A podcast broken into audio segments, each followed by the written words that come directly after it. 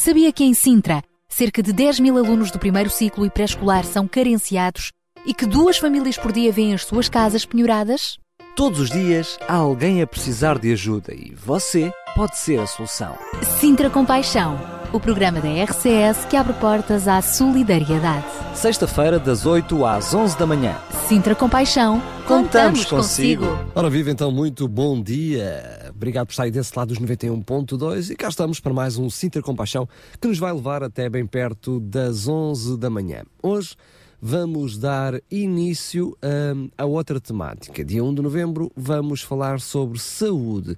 Relembro que durante o mês anterior falámos eh, sobre eh, a questão de, eh, de, de que nós devíamos ser mais responsáveis pela, pela zona onde vivemos. Falámos se Jesus fosse ele presidente da Câmara, como é que ele agiria. Um, e tivemos aqui no nosso programa durante o último mês vários convidados que nos trouxeram uma abordagem muito interessante de como deve ser o nosso envolvimento na comunidade onde estamos inseridos. Agora vamos dar, durante este mês de novembro, mais atenção para a saúde. Quem é que de nós não tem uh, um caso de uma pessoa na família, um amigo, um conhecido que esteja a passar por problemas de saúde. O cancro tem sido das eh, doenças mais faladas nos últimos tempos. Enfim, vamos dar um olhar então muito atento para a saúde. Isto será o Centro Compaixão de hoje. Vamos ter também vários convidados. Daqui a pouco dir-lhe tudo. Para já vamos ouvir David Neutel com o tema Aleluia. What can I do but thank you? What can I do but give my life to you?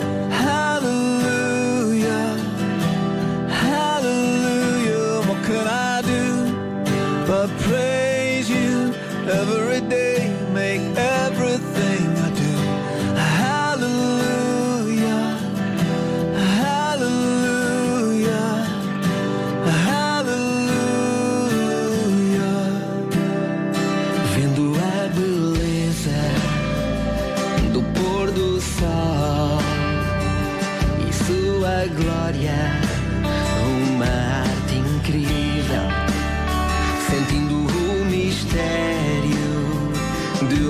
Outras galáxias, eu fico fascinado, ser amado por tão grande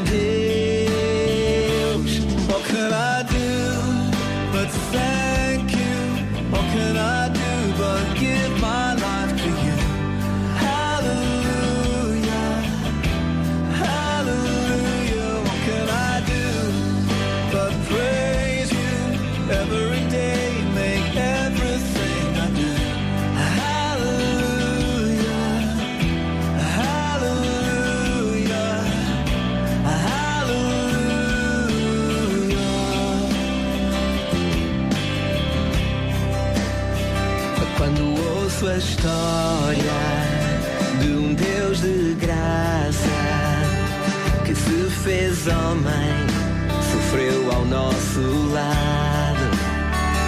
Of the cross they nailed you to that could not hold you. Now you're making all things new by the power of your risen life.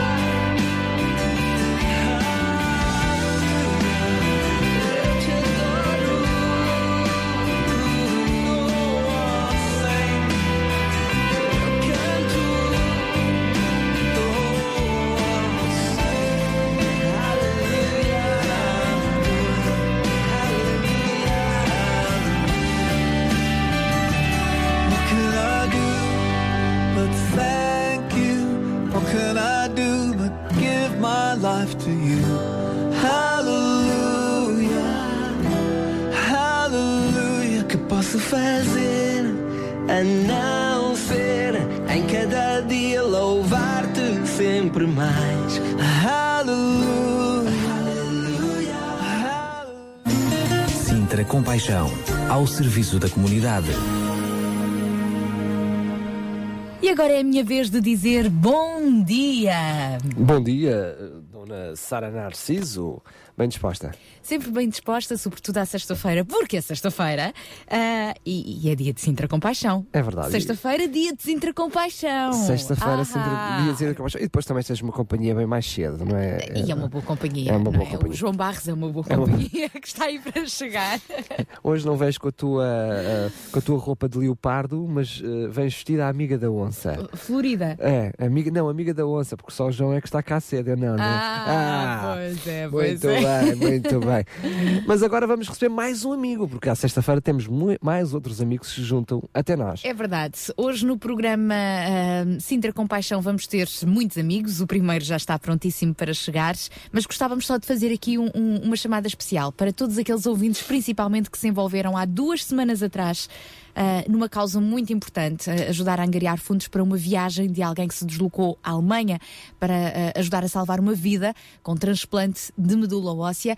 Esse casal, graças a Deus, já voltou, correu tudo bem e vão-nos dar conta de tudo. E, é isso mesmo. vão-nos dizer um obrigado. É isso mesmo. A partir das 8 e meia, entre as 8 e meia e as 9 da manhã, eles vão estar connosco aqui em estúdio e vão-nos dar conta de como tudo correu. Aliás, é mais que justíssimo para todos aqueles que colaboraram um, deixando já algumas notícias, tudo correu bem, correu bem, graças a Deus. E vamos receber já de braços abertos mais um dos nossos amigos, o Ruben Barradas, que nos vai trazer mais um espaço Mil, Mil palavras. palavras. Olá Sara, olá Daniel, bem-vindos a mais, olá a todos os nossos ouvintes, como sempre, bem-vindos a mais um Mil Palavras nesta manhã. Uh, hoje não estou em estúdio, como devem reparar, aliás, estou bem longe do estúdio, estou ao vivo uh, metido mesmo no Portugal profundo, no interior, e permitam-me uma nota, sei que não é habitual nestas nossas crónicas, permitam-me uma nota uh, de, de, de, de, conselho a todos aqueles que nos ouvem, procurem uh, pelo menos uma vez por ano, ou conforme a vossa carteira e agenda permitir, dar um salto àquelas zonas mais fora da, da nossa orla costeira, da nossa zona mais perto do mar, porque de facto no interior de Portugal há tesouros incríveis por conhecer e por explorar e, e, pessoalmente é das coisas que mais gosto de fazer e aconselho toda a gente a fazê-lo em história, a riqueza cultural é extraordinária, a riqueza das gentes também.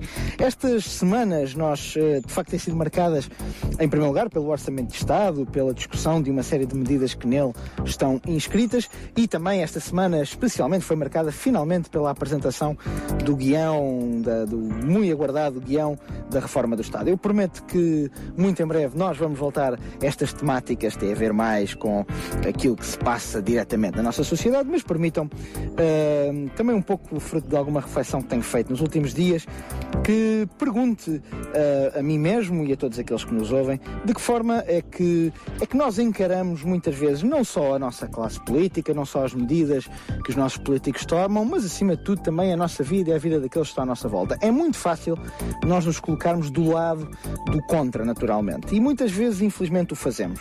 E não estou a falar de política, recordo, estou a falar dos nossos amigos, da nossa família, daqueles com quem partilhamos vida, muitas vezes até sem estarmos, estarmos em posse de todas as informações, de todas as questões, nós colocamos do lado daqueles que não concordam. E eu pergunto-me se, de facto, sem perder o nosso espírito crítico, isso é muito importante, não é possível nós sermos um pouco mais rigorosos connosco, connosco mesmos. É que quando nós estamos do outro lado, se há coisa que nós detestamos é quando alguém vem e destrói a nossa confiança, destrói os nossos projetos, destrói a nossa maneira, maneira de pensar, sem que haja, de facto, argumentos fortes para isso. Não sejamos nós, na vida dos outros, aquilo que não gostamos que os outros sejam na nossa. Ou seja, quando, trata, quando se trata de destruir a autoconfiança de alguém, uh, quando se trata muitas vezes de destruir os sonhos, destruir com as nossas opiniões, e muitas vezes nem percebemos isso, mas, mas destruímos, quando se trata disso, é preferível mantermos a nossa postura mais quieta às vezes até permita uma brincadeira, é preferível mantermos calados e não destruirmos a vida das outras pessoas, os seus sonhos, as suas ambições.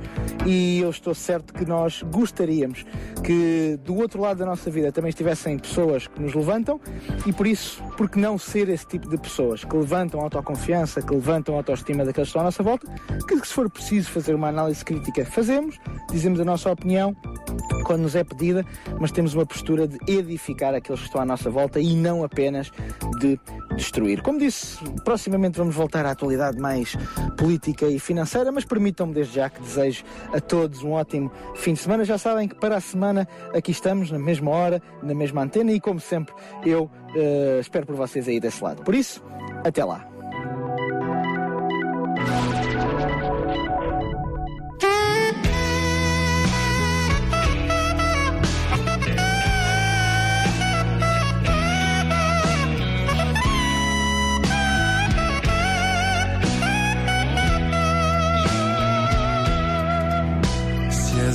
Águas do mar da vida quiserem te afogar, segura na mão de Deus e vai.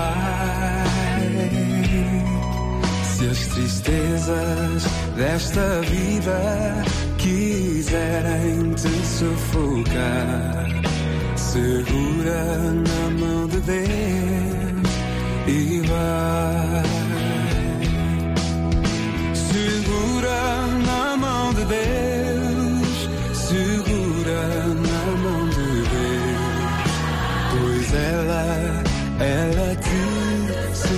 Sustentará. Não temas, segue adiante e não olhes para trás. Segura na mão de Deus e vai. Se a jornada é pesada e te cansas na caminhada, segura na e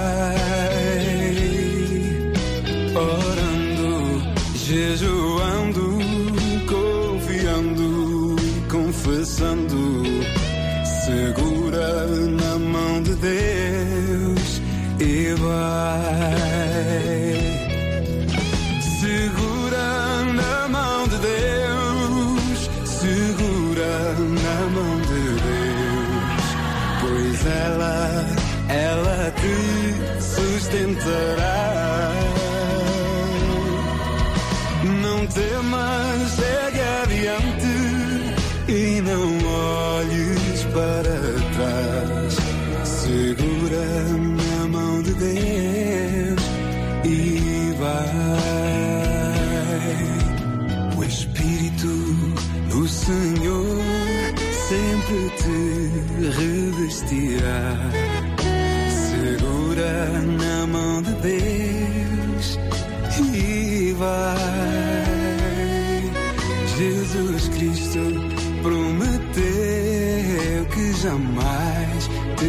te deixará.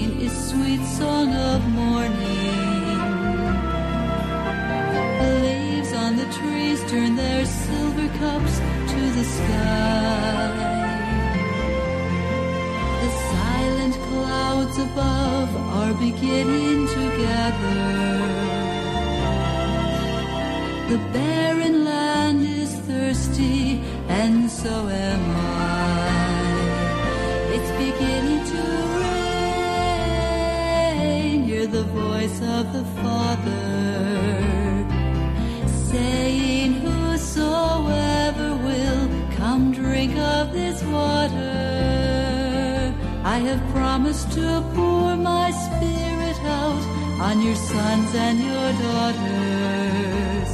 If you're thirsty and dry, look up to the sky. It's beginning to rain. The young man's eyes start to shine as he tells of his vision. The old understand what he sees, they've dreamed their dreams. With the thrill of being alive, they reach for each other. And they dance in the rain with the joy of the things that they've seen. It's beginning to rain. Hear the voice of the Father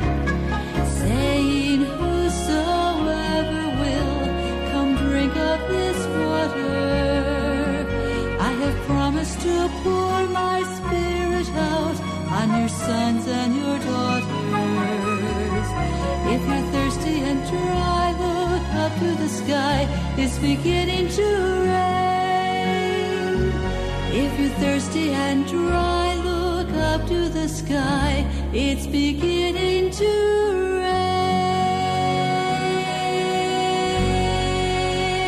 Connie Jeffrey, It's Beginning to Rain. Mais uma grande música nesta manhã de sexta-feira e neste Sintra com Paixão. Daqui a pouco já vamos falar com João Barros e dar-lhe conta do tema de hoje.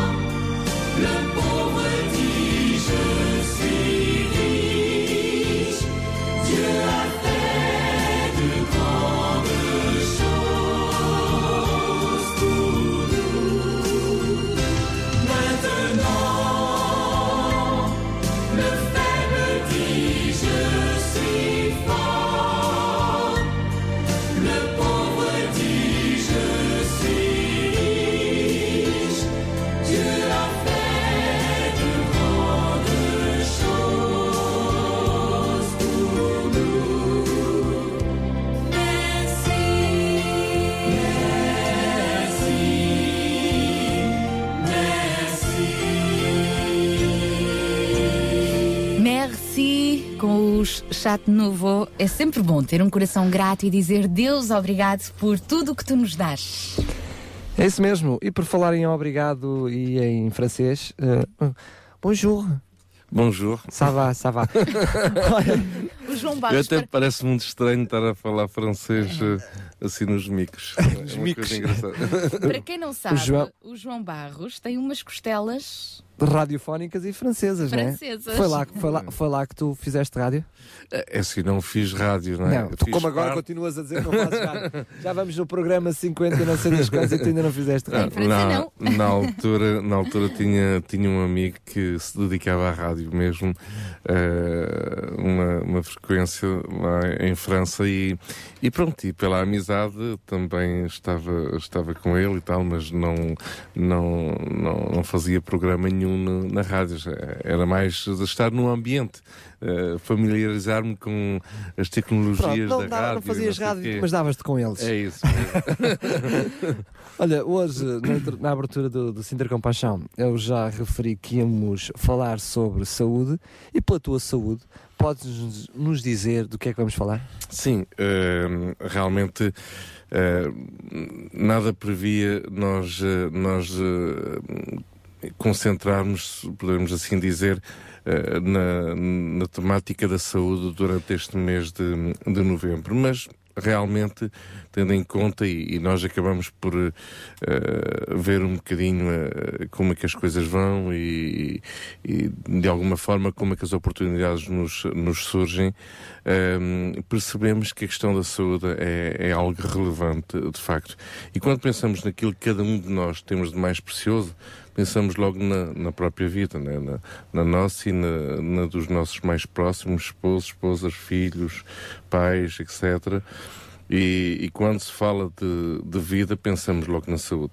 É interessante que não, não mencionamos casas, carros, dinheiro, falamos da vida e de tudo que, que, está associado de forma vital uh, a ela. Pode parecer estranho no nosso programa Sem Ter Compaixão querermos dar este destaque à questão da saúde ao longo do, dos próximos programas deste mês de novembro, mas se pensarmos bem, não será difícil compreendermos. Para isso, basta considerarmos a falta de saúde para logo tomarmos consciência da fonte de sofrimento que ela pode ocasionar na vida de uma pessoa e, e de toda uma família. Eh, quando falamos genericamente de saúde, enfim, é tão genérico que não sentimos grande coisa, mas quando falamos de falta de saúde, logo aí começa-se a sentir uh, tudo. Um, e, e, é verdade que ao longo destes últimos programas temos vindo a falar muito de, de, da falta de emprego, da falta de, de, bens essenciais, da falta de recursos financeiros, enfim, de faltas de muitas coisas. Mas quando chegamos à falta de saúde, o sofrimento pode tomar proporções dramáticas, de facto. E muitos dos nossos ouvintes passam por estas situações em silêncio, como sendo praticamente encarado como uma fatalidade. É? E esta semana estava a falar com uma enfermeira amiga que estava extremamente preocupada com, com uma amiga dela, a quem lhe tinha sido diagnosticada uma esclerose múltipla. E, enfim, para além das crescentes limitações que a própria doença carreta, esta enfermeira amiga já estava a antever o pior para a sua amiga, isto é, a perda do posto de trabalho e, consequentemente, o seu rendimento, tornando insustentável a situação económica da família, enfim, a saúde é, é algo sério. Agora, Hoje é o Dia Mundial de Luta contra, contra o Cancro e queremos abordar esta questão uh, de uma maneira frontal, mas ao mesmo tempo com esperança, porque isto realmente, quando chegamos ao ponto de, de falar da saúde, enfim, é, quando, quando temos uma consulta num médico, como é o meu caso, não é? Já nos preparamos para ouvir um sermão, não é? Não precisamos ir à igreja para ouvir um sermão. E andas a portar mal. Pois, é, quando, é, é, que isto, esta é uma realidade, não é? É que não precisamos mesmo de ir à igreja para ouvir um sermão, basta ir ao centro de saúde. E logo aí ouvimos um sermão que nos deixe, não nos deixa indiferente e nos toca diretamente, não é?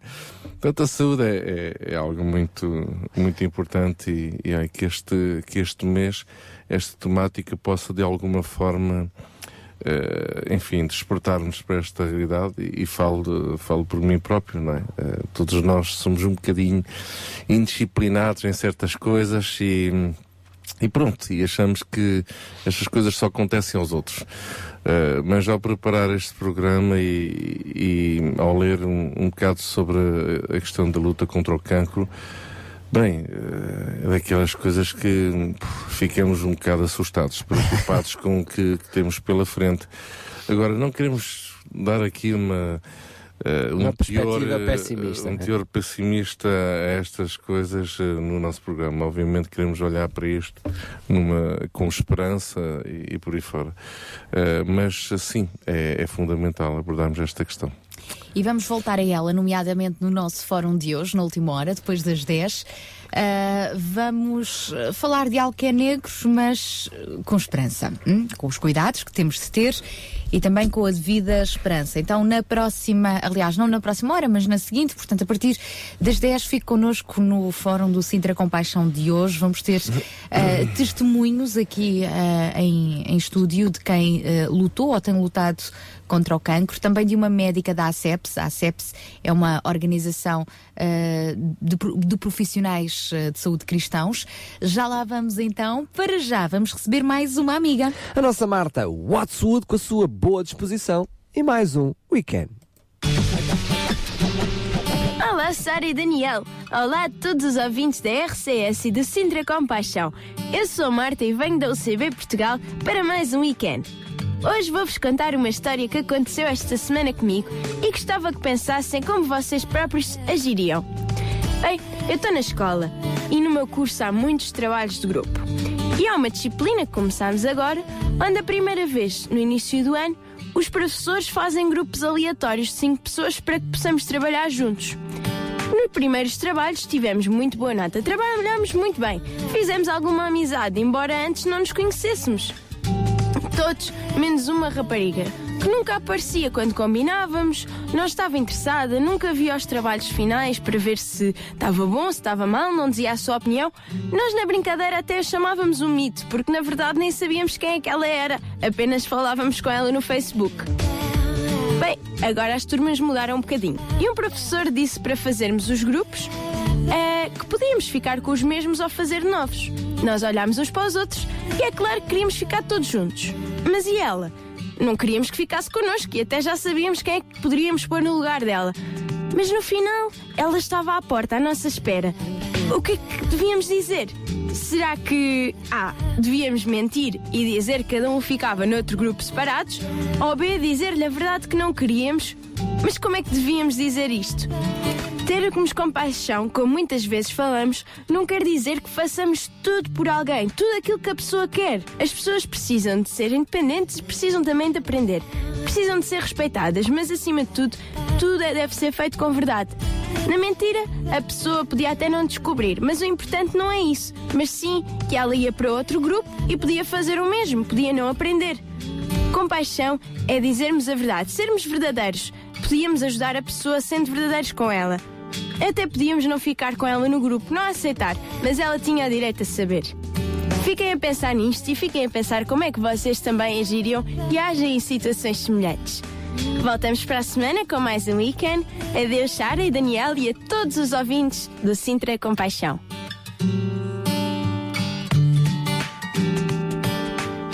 Noventa e um ponto dois. Noventa e um ponto dois. RCS. Em sintonia com a vida.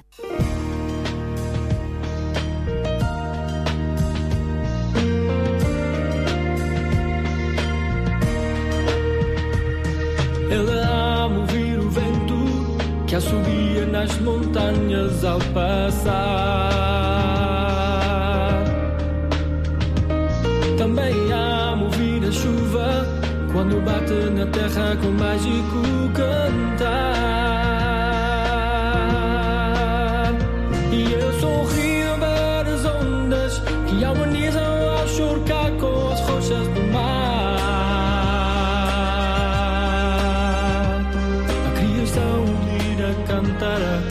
em uma sinfonia sem igual. Mas sua preferida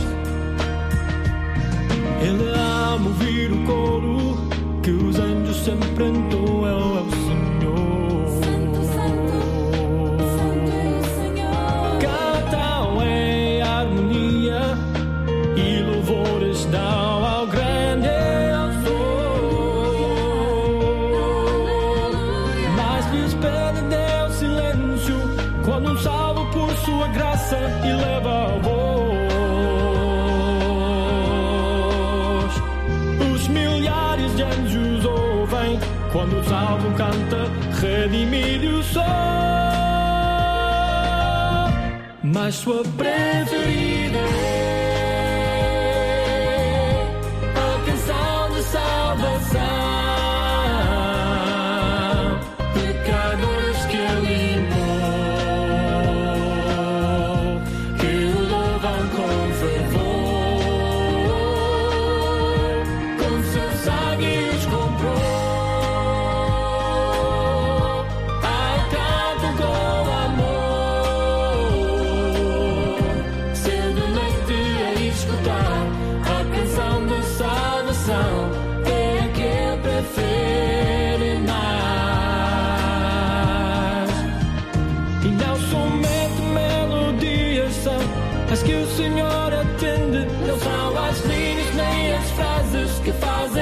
Senhor escute. Mas é quando o coração, limpo por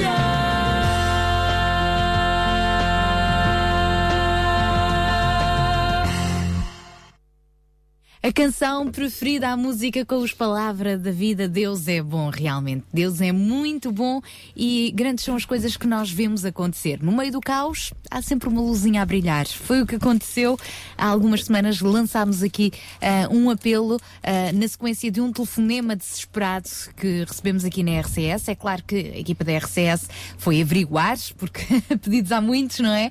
Foi averiguar até que ponto é que eh, era uma situação de emergência à qual o Sintra Compaixão deveria pelo menos tentar ser uma ponte para chegar à resposta e foi o que aconteceu. Daniel, queres nos lembrar qual foi a história do que estamos a falar? É verdade. Na realidade, sensivelmente, hum, há duas semanas atrás, não, há três, há três semanas atrás, numa, penso que numa segunda-feira, eh, o nosso amigo Vítor e Dulce eh, já estão connosco aqui no, no- no estúdio para hoje nos dar um pouquinho de testemunho. São um casal que moram aqui, mora aqui em Sintra. Uh, sim, mais concretamente nas. Aonde? Em Queluz. Em Queluz, em Queluz, em Massamá, mais concretamente, né? Queluz, Massamá. Não, que, uh, aquilo é os quatro caminhos em Queluz, por aí. Um, o Vítor ligou para mim aqui para a rádio para tentar um, pedir ajuda, já de uma forma desesperada, já em, em, em fim de causa, depois de ter batido muitas portas, muitas instituições. Lembro-me de, ou seja, quando chegou cá, eu uh, lembro-me perfeitamente de ter pensado, mas porquê que ninguém está a ajudar este, este casal? Depois percebi isso e nós explicámos logo no programa que fizemos, onde fizemos o apelo no ar, ou seja, havia um, um vazio legal para esta família ser, ser ajudada, mas qual era a situação? A situação é que a Dulce tem um irmão que estava na Alemanha em situação terminal com leucemia, já em fase terminal, depois de ter sido deixado num quarto, imagine-se, no quarto de um quarto comunitário de uma empresa, onde depois de verem doente, presume-se que com medo de, de pagar as despesas ou de assumir a responsabilidade da doença, foram deixando, arrastando uh, a doença, até que o levaram só uh, em fase final para, para o hospital. Esta família com uh, dificuldades financeiras teve que se ver na contingência de criar dívidas para que a Dulce pudesse ir à Alemanha, numa primeira fase, fazer todos os exames, como o Vitor dizia, a bateria de exames necessários para perceber se ela era compatível como doadora de medula, medula óssea para combater a leucemia do Armando, que é o irmão que está na, na Alemanha. Efetivamente, e ainda bem, vai-se a verificar que a Dulce era compatível, Uh, e uh, de repente o hospital chama esta família para ir novamente a Munique para fazer o transplante de medula óssea. Já em situação de endividamento por uma primeira fase, sem condições de poder ir à Alemanha para fazer o transplante. O hospital também não garantia continuação dos cuidados médicos ao Armando lá na Alemanha se a Dulce não se apresentasse para, para fazer o transplante. É mesmo assim, não é? Então, se, é convidado, se são convocados a família e a família não aparece, o hospital responsabiliza-se. Também devido à, à, gravidade do estado. É, à gravidade, ou seja, a, a situação terminal. Exatamente. Um, estado de saúde. Depois de muitas portas batidas, estava eu a explicar, houve um vazio legal que era o facto de uh, não haver nenhum enquadramento legal em Portugal que se possa ajudar alguém que vai ajudar um outro. Ou seja, se é o próprio, o próprio a receber tratamento, quer seja em Portugal, quer seja fora, essa família é ajudada pela Segurança Social, pelas juntas de freguesia, até pelas câmaras municipais, existe um enquadramento legal.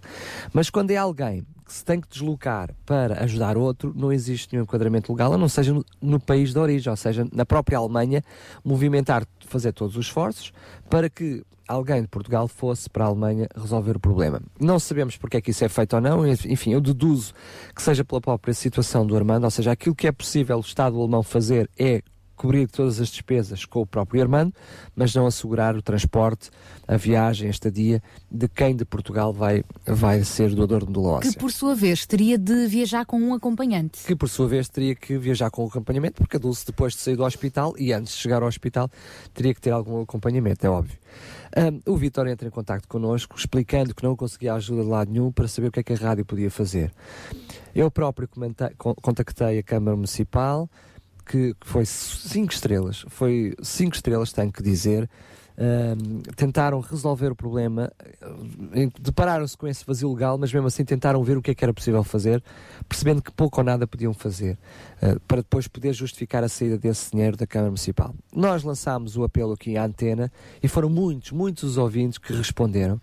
Responderam de uma forma muito fiel, porque para além de terem dito à antena, sim senhor, praticamente naquele dia ou no dia a seguir, começaram a fazer os depósitos na, na conta do Sinter Compaixão e foi possível nós irmos acompanhando acompanhando todos esses movimentos, porque relembro que foi mesmo em cima da hora. Nós fizemos o programa na sexta-feira e na terça-feira a família teve que viajar para Munique. Neste caso, na segunda madrugada, para estar lá na terça-feira. Terça, terça, segunda de madrugada. Foi terça de madrugada? Uh, terça de madrugada. Terça foi de terça madrugada. às quatro da manhã. Exatamente. Para, para estarem às uh, 10 da manhã, 10 e um quarto da Sim. manhã na quarta-feira em Munique. E foi possível também fazer o contacto com uma outra, uh, com uma igreja, não é? Local. Na realidade foram feitos muitos contactos com muitas instituições. Alguém, houve, alguém... houve efetivamente uma igreja, uma igreja que, que, através do seu pastor, uma comunidade muito pequenina na Alemanha, é uma realidade que eu também dei conta disso, ou seja, as igrejas lá, uh, de uma forma genérica, são todas muito pequenininhas, uh, uh, há um desinteresse por Deus, pelas coisas de Deus, de uma forma uh, alargada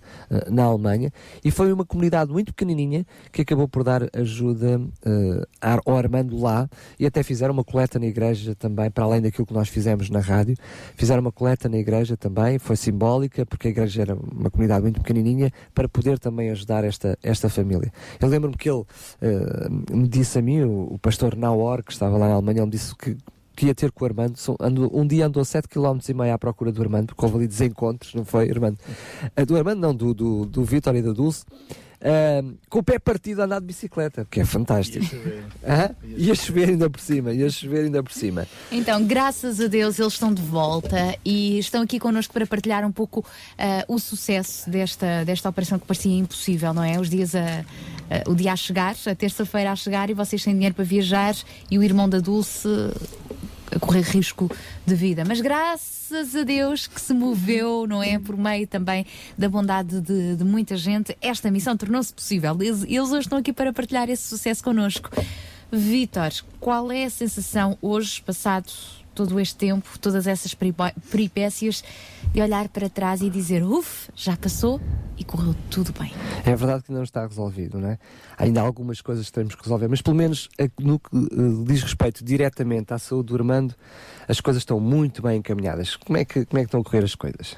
Bom dia a todos que nos ouvem na Rádio Clube de Sintra. Uh, quero informar que uh, nós, quando chegámos lá ao hospital, uh, eles, nós vimos através uh, dos vidros da janela que ele estava na, na unidade uh, 02 e que depois, uh, como vimos na janela, vimos sem ele nos ver a nós, muito abatido, muito abatido mesmo, que eu não conhecia o Armando. Aliás, nós temos fotografias que depois vamos publicar, o antes e o depois, No Facebook. no Facebook do Cidra Compaixão.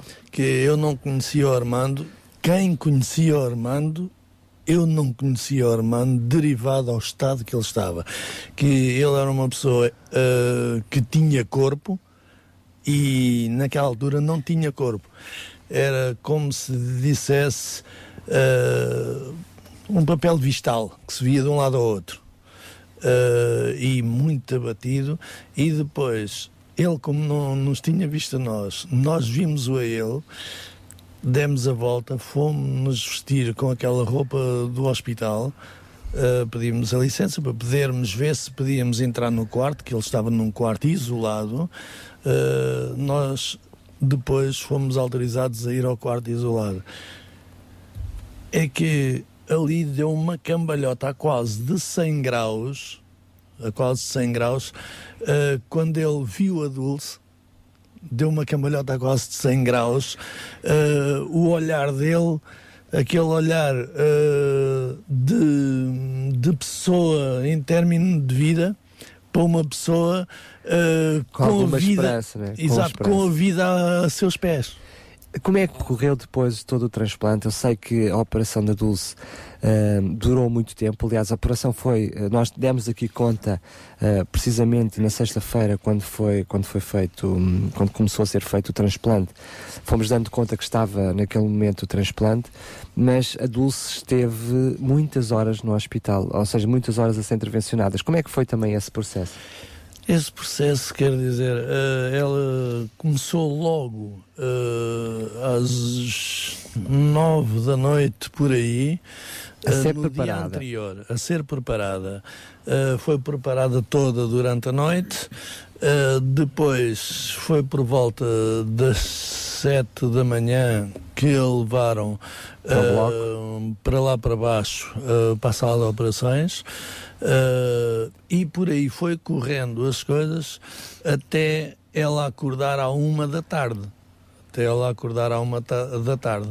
Depois dela acordar à uma da tarde, foi o espaço de limparem a sala para que depois o Armando pudesse Entrar para receber a medulose. eh, não, para, para eles observarem o Armando, para ver o que é que podiam fazer ao Armando. Depois levaram novamente para o isolamento, porque foram buscar as coisas que foram doadas pela Dulce, eh, que eles viram assim: não, afinal não vamos fazer isso. Eh, vamos pô-lo novamente no isolamento eh, e deram a medula óssea através do pescoço. Como é que correu? Nós aqui não podemos contar todos os pormenores de antena, senão ficaríamos Exato. aqui o resto da manhã. Eh, Como é que correu? Dulce, como é que foi depois? Bom dia a todos os ouvintes da Durante- Rádio Clube de Si- de Sintra. Durante Bom não se apercebeu de nada. porque Claro, estava tá. anestesiada. Como é que correu depois? Correu tudo muito bem. Muito, muito bem. Muito. Como é que foi? Porque depois houve uma primeira fase em que eles estiveram a esperar para se perceber se o Armando recebia bem, se não rejeitava a medula óssea. Como é que correu? Sim, eh, em, prin- em princípio eu sei que eu fui operada de, naquele espaço, sei que eu, eu, fui, eu fui de manhã e o Armando foi à tarde. Pronto. E, sim, depois eu sei que o Armando, no dia a seguir, quando eu fui ver, ele tinha recebido muito bem o meu transplante.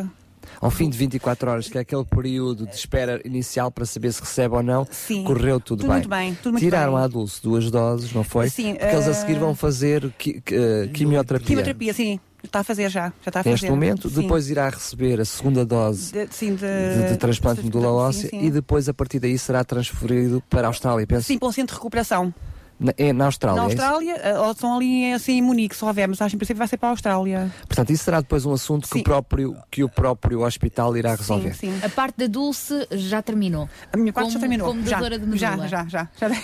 Tudo isto correu bem, ou seja, Muito sabemos bem, que bem. valeu a pena e nós Sim, queremos agradecer mais uma vez aos nossos ouvintes, mas eh, mais uma vez para vocês poderem ter ido à Alemanha para a Dulce ser doadora, para além da ajuda da RCS, para além da ajuda local, da igreja local, mesmo assim vocês ainda tiveram que se endividar. Lembro que vocês endividaram-se numa primeira uma primeira fase, até deixaram de pagar a renda da casa e este mês vão seguir exatamente pelo mesmo, pela mesma situação, ou seja, este mês também não vão cumprir com o pagamento da renda da casa. Vocês estão desempregados?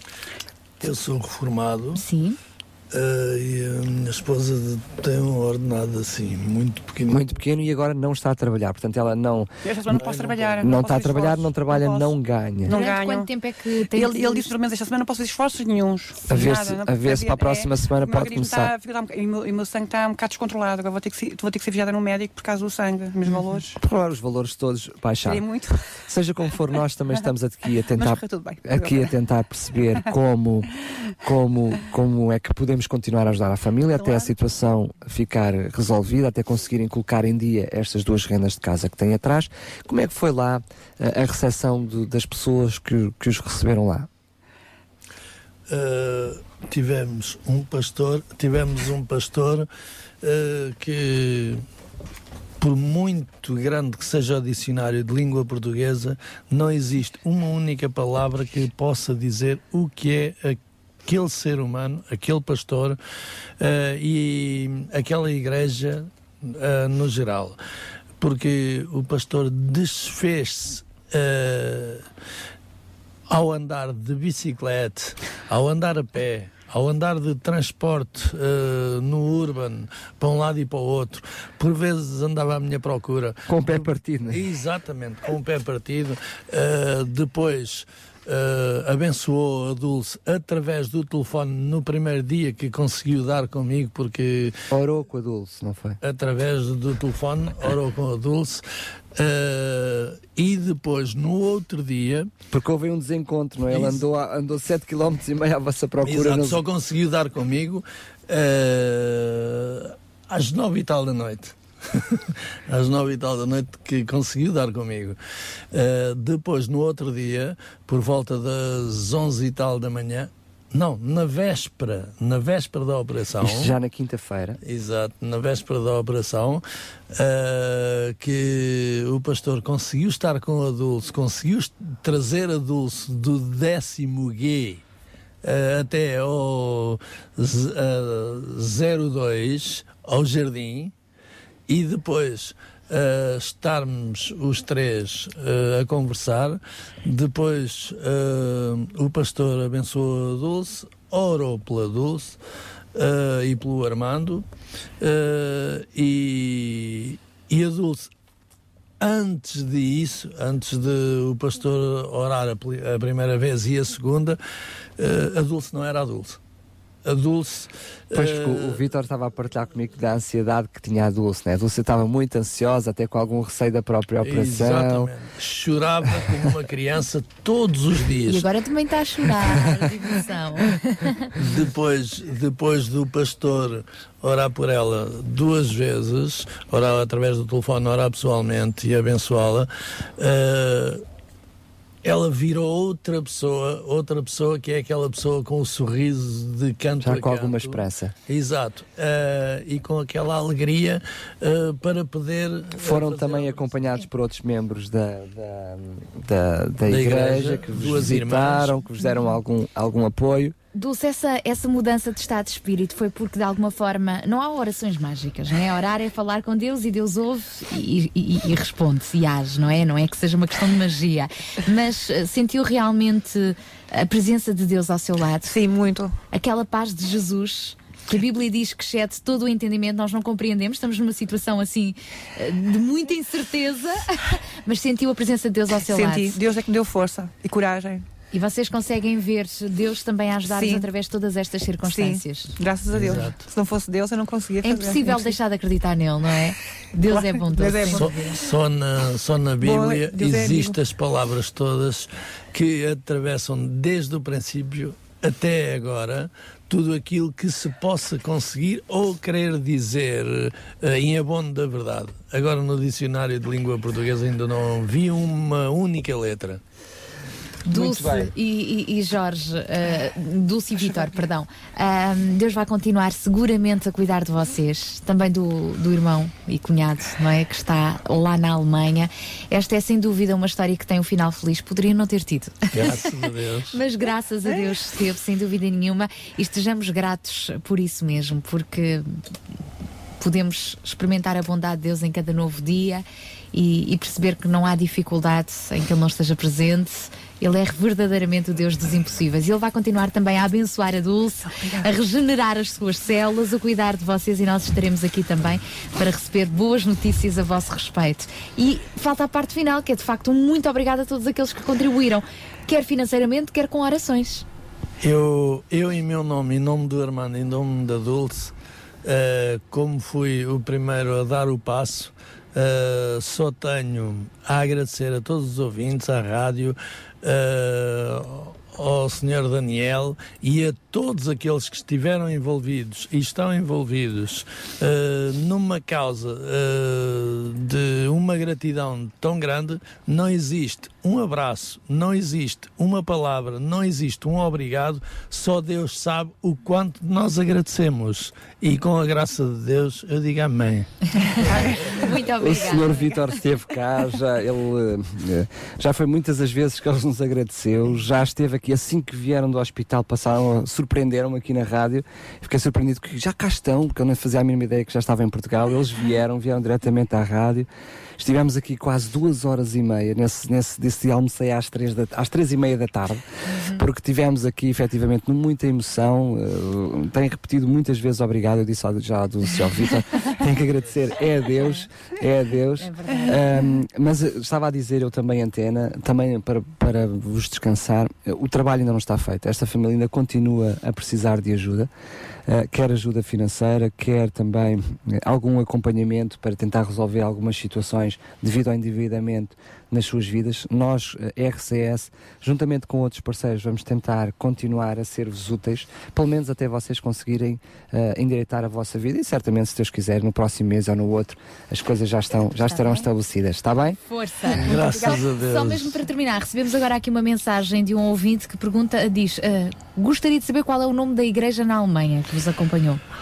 A igreja, não sei, sei que é o pastor Nor. É a Igreja, é a igreja Adventista de Exa- Munique. exato. É a Igreja Adventista esqueci-me. Munique. Peço, peço perdão. É a Igreja Adventista em Munique. Ok, muito obrigada, Deus Muito vos obrigada. abençoe. Amém. E eu acho que a, a melhor forma realmente de fecharmos esta primeira hora do Sintra Compaixão com esta boa notícia é refletirmos sobre tudo isto, sobre os milagres que Deus vai agindo, vai fazendo também através de cada um de nós, lembrando que de facto Ele é o Deus do impossível. É assim que fechamos Amém. esta primeira hora com a Aline Barros.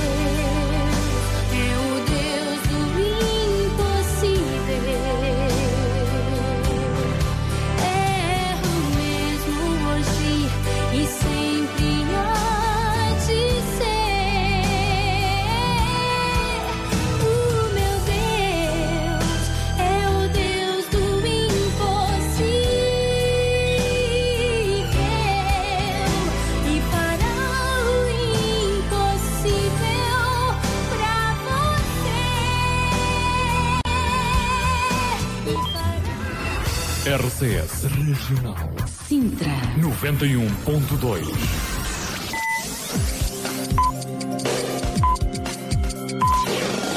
São 9 horas. Bom dia.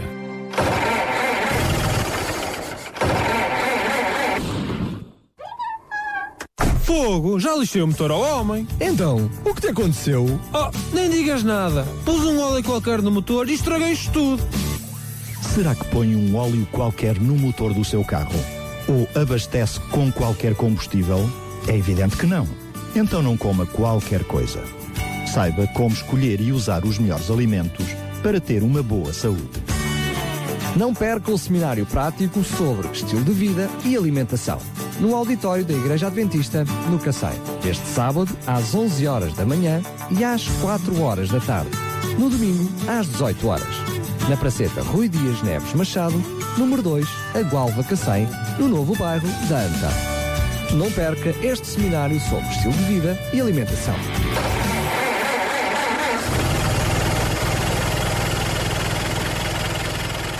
Sabia que em Sintra, cerca de 10 mil alunos do primeiro ciclo e pré-escolar são carenciados e que duas famílias por dia vêm as suas casas penhoradas? Todos os dias há alguém a precisar de ajuda e você pode ser a solução. Sintra Compaixão, o programa da RCS que abre portas à solidariedade. Sexta-feira, das 8 às 11 da manhã. Sintra Compaixão, Contamos consigo. Great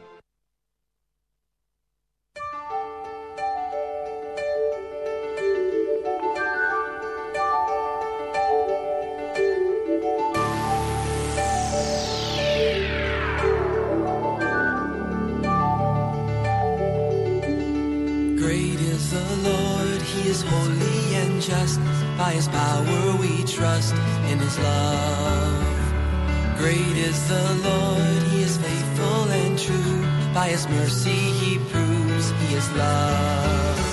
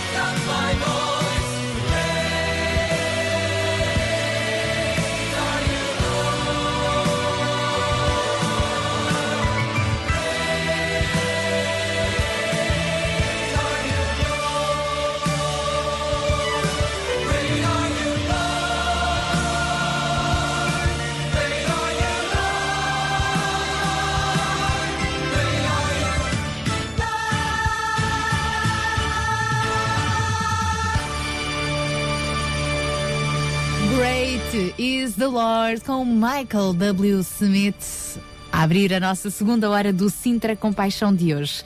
E eh, ainda na abertura desta, hum, desta hora, eu queria partilhar aqui uma mensagem que nós eh, recebemos via SMS. Deixa-me ver se eu consigo localizar a mensagem. Ah, Já não consigo localizar a mensagem. Mas era de alguém, eu li a mensagem, não vinha assinada a mensagem, mas era de alguém que eh, dizia que Deus é bom. E é como o dia de hoje. Está assim friozinho, mas o sol brilha. O frio são as dificuldades, mas o sol é a presença de Deus nas nossas vidas. Que Deus abençoe a todos. Era o que dizia então nesta mensagem bem simpática que alguém nos enviou logo por esta manhã. É isso mesmo. E agora quem nos, vai, quem nos vai aquecer com a sua mensagem é o Carlos Pinto Leite, que nos vai trazer mais um espaço. Links. Vamos a isso. Olá, bom dia, Carlos amigo.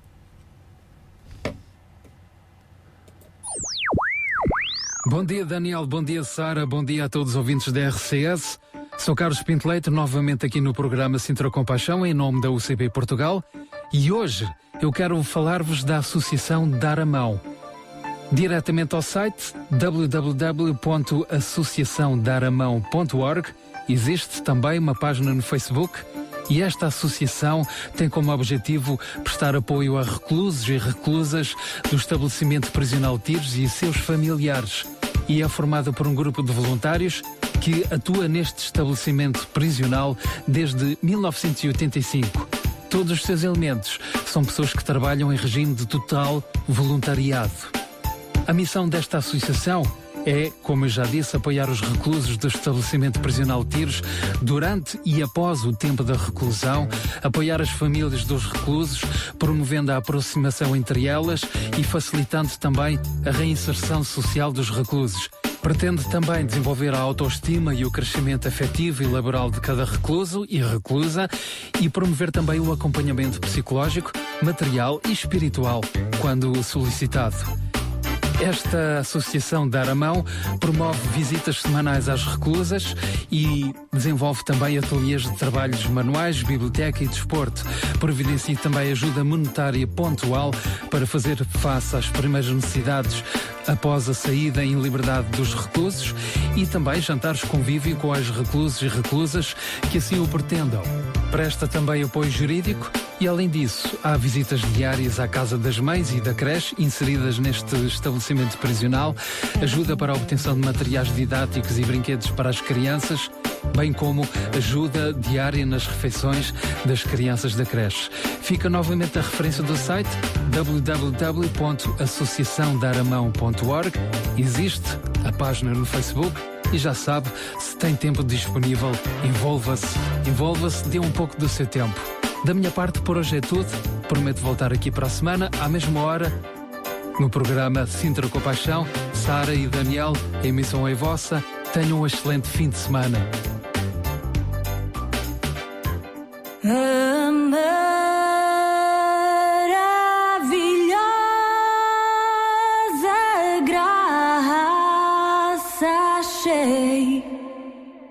em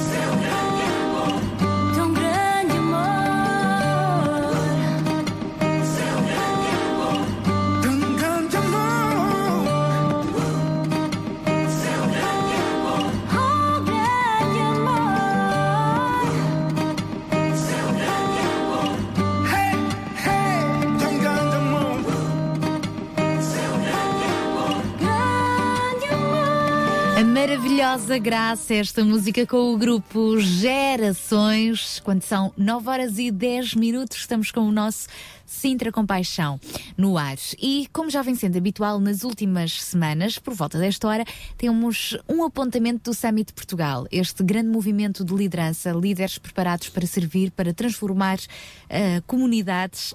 E connosco está uh, já em direto o Josué da Ponte, que vai partilhar connosco mais uma história inspiradora.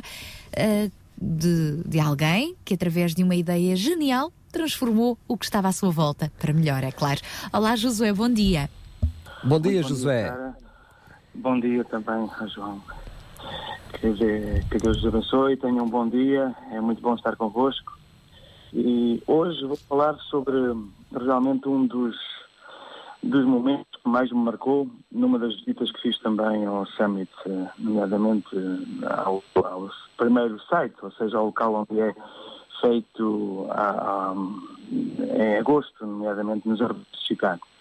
Quando cheguei àquelas instalações, reparei que no parque de estacionamento estava um, um atrelado de um caminhão de tiro em que terminava numa grande tenda. O nome que estava sobre aquele atrelado chamava-se Compaixão, ou Compassion em inglês. Um, é um ministério que iniciou-se, uma associação sem fins lucrativos que iniciou em 1952, fundado pelo reverendo uh, Swatson.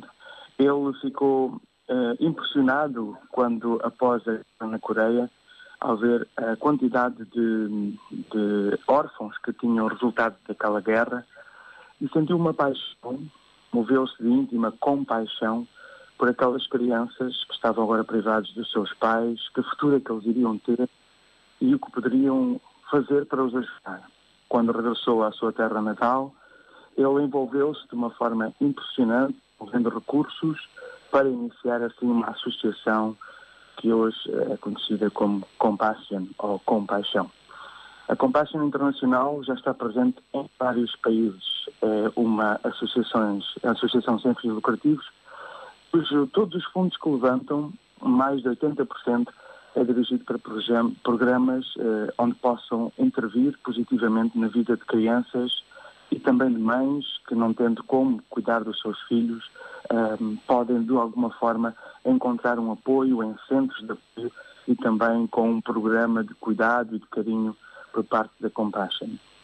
Mas o que mais me impressionou naquela visita daquele grande atrelado e daquela tenda é que nós éramos levados por uns túneis escuros onde éramos transportados até realidades completamente diferentes das nossas, até o interior da América Latina, ou até o interior de África, ou até mesmo na Ásia, ou passando pela Índia, em que era hum, tudo preparado, multimédia, com elementos uh, que têm tudo a ver a realidade onde as crianças vivem. E uh, a experiência que nós vivíamos como visitantes daquele, daquele lugar temático fazia com que nascesse em nós esta grande compaixão no coração para fazer alguma coisa com essas crianças. Um, este projeto é um projeto de apadrinhamento de crianças, apadrinhamento de mães que ficaram uh, viúvas ou mães solteiras que têm bebés agora nos braços e que não têm como poder ajudar as suas crianças. É um projeto também que leva água, mas outra das coisas que mais me impressionou é que eles não apenas uh, apoiam as crianças uh, na sua idade de bebê, mas é um projeto que os acompanha ao longo da vida. Nomeadamente, existem uh, três períodos importantes. O nascimento até os três anos, em que eles não apenas apadrinham o bebê, mas apoiam a mãe dessa mesma criança, dando os recursos. Depois dos 3 aos 18 anos, onde os apoiam com cuidados básicos de saúde, eh, com alimentação e também com a educação básica.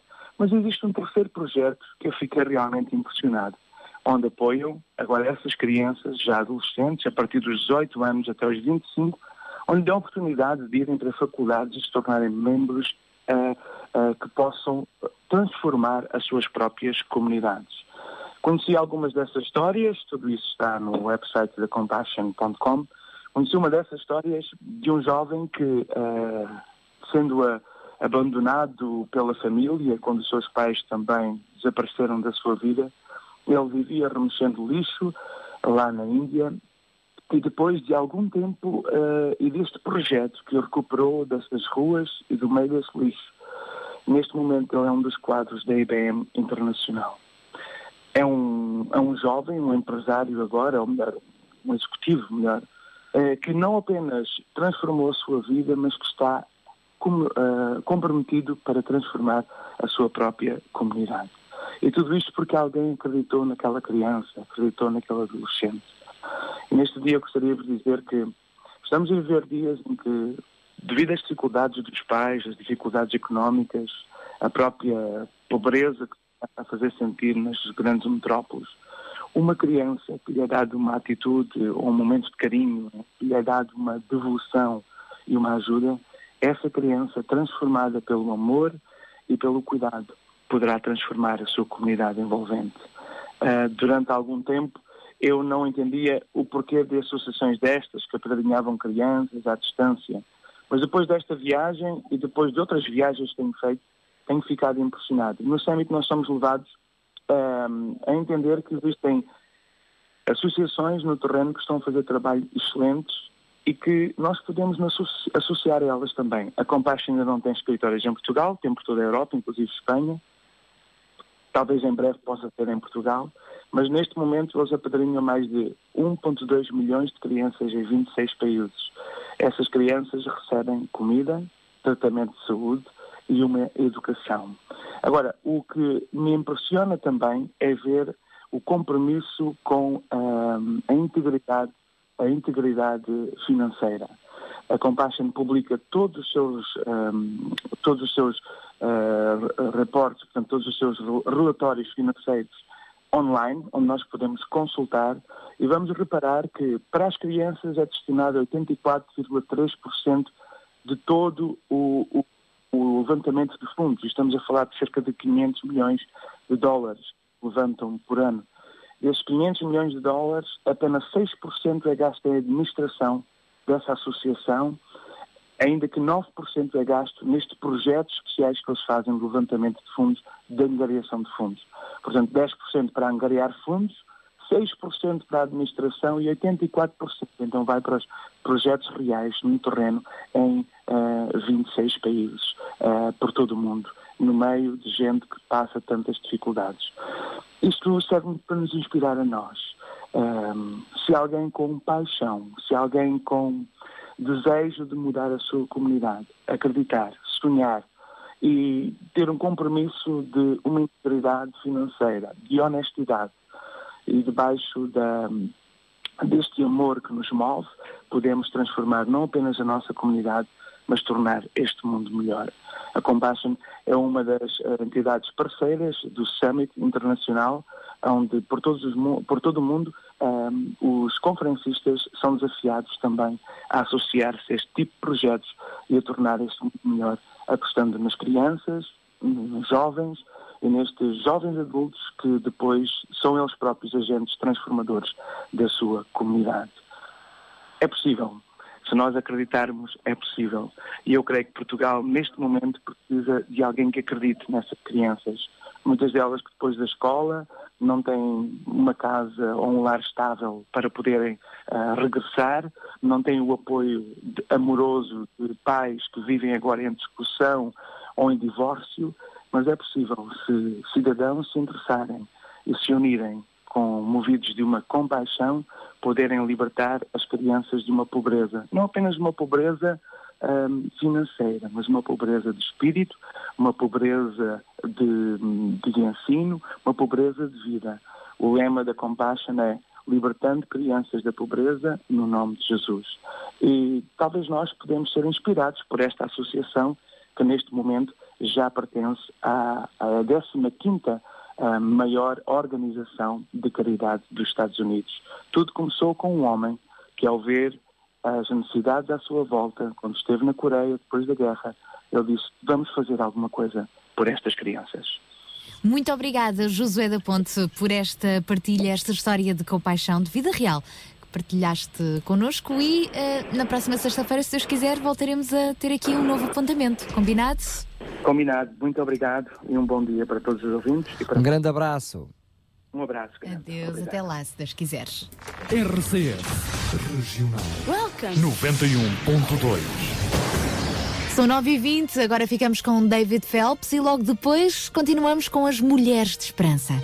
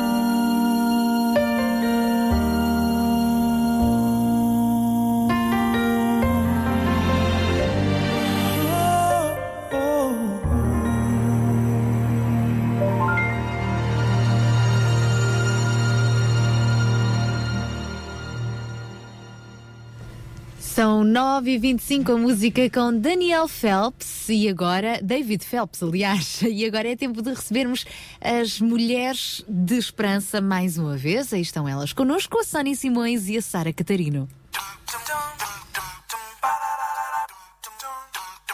Mulheres de Esperança. Música, entrevistas, temas do seu dia a dia. Para mulheres que teimam em ter fé na vida. Bem-vindo ao programa Mulheres de Esperança. Olá, amiga. Estou feliz porque podemos passar juntas esta próxima meia hora. Eu sou a Sónia e aqui ao meu lado está a Sara. Algumas amigas já nos conhecem muito bem, estão connosco todas as semanas. Mas para si que entra agora nesta estação, queremos que saiba que é um grande prazer estar consigo também. E eu faço minhas as palavras da Sónia. Hoje, no nosso programa, vamos falar mais uma vez sobre um dos temas que mais nos fascinam e que tem vindo a ser os nossos últimos programas e chama-se confiança. Confiança pode ter muitas vertentes e uma delas é que, quando confiamos, há um certo alívio na nossa relação com as pessoas à nossa volta, nas nossas relações de trabalho e de amizade. É verdade, Sónia. Estamos a falar com alguém, estamos à vontade, porque sabemos com certeza que aquela pessoa, pessoas nunca nos vão trair, nunca vão deixar-nos mal. Eu faço parte do teu clube, Sara. Eu espero bem que sim, amiga. Mas sabes, a propósito deste tema, eu tenho aqui hoje uma história para contar. Hum, gosto muito de histórias. Vamos lá ouvir a história, mas antes vamos escutar uma música. Fica aí, ouvindo, que acho que esta promete. Às vezes no vazio da rua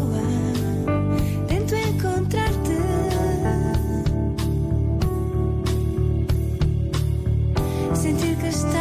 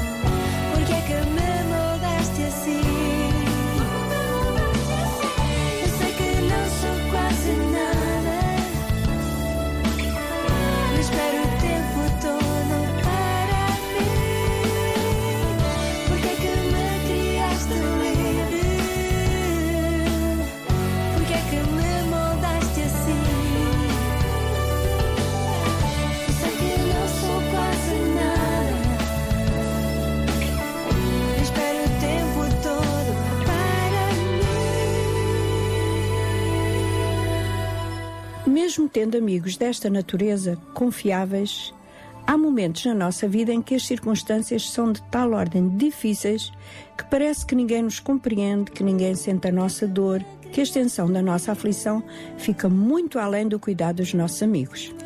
E é a partir daqui que começamos a sentir-nos amargos, ressentidos e deprimidos. Pois é, mas não precisamos. Pois não. E eu sei isso muito bem. Sónia, olha, hoje eu trago aqui uma história verídica, contada por uma amiga, Alice, que por impossibilidade está connosco, escreveu a sua experiência que vamos partilhar com as nossas ouvintes. A Alice tem dois filhos, o Gonçalo e a Gracinha. Quando o Gonçalo tinha menos de um mês, foi-lhe diagnosticado um problema grave relacionado com o fígado. Às cinco semanas de vida, foi sujeito a uma grande cirurgia para uma ligação do intestino com o fígado. Hum, até dói a alma. Só o pensamento de um bebê tão pequenino a passar por uma operação tão delicada. Mas há mais. Diz a Alice, foi um tempo muito difícil, porque quase ao mesmo tempo foi diagnosticado ao meu pai um cancro de pulmão e deram-lhe apenas seis meses de vida. Há situações na nossa vida mesmo muito difíceis, Sara, e eu sei isso por experiência própria. E diz assim a Alice: A minha primeira reação foi clamar a Deus, pois sentia-me completamente perdida. Questionei Deus, questionei o seu propósito por nos ter dado uma criança tão linda e permitir que agora sofresse numa idade tão terra. Questionei a minha fé, as minhas ações, fiz vários exames de consciência e sentia uma enorme culpa. E perguntava-me se seria por causa de algum pecado que o meu filho estava a sofrer desta maneira. As palavras da Alice fazem eco no meu coração, porque foi exatamente o que eu senti quando a minha menina teve que ser submetida a uma operação muito séria e de urgência. Desculpa, Sónia, porque através da história da Alice eu vou trazer à tua lembrança os momentos difíceis que passaste com a tua menina. Mas acho que fizeste o mesmo que a Alice. Ora, ouve o que ela conta. Na noite antes da cirurgia, senti a paz de Deus no meu coração. Era como que uma doce presença que me aquietava. Essa quietude durou durante as nove horas da cirurgia.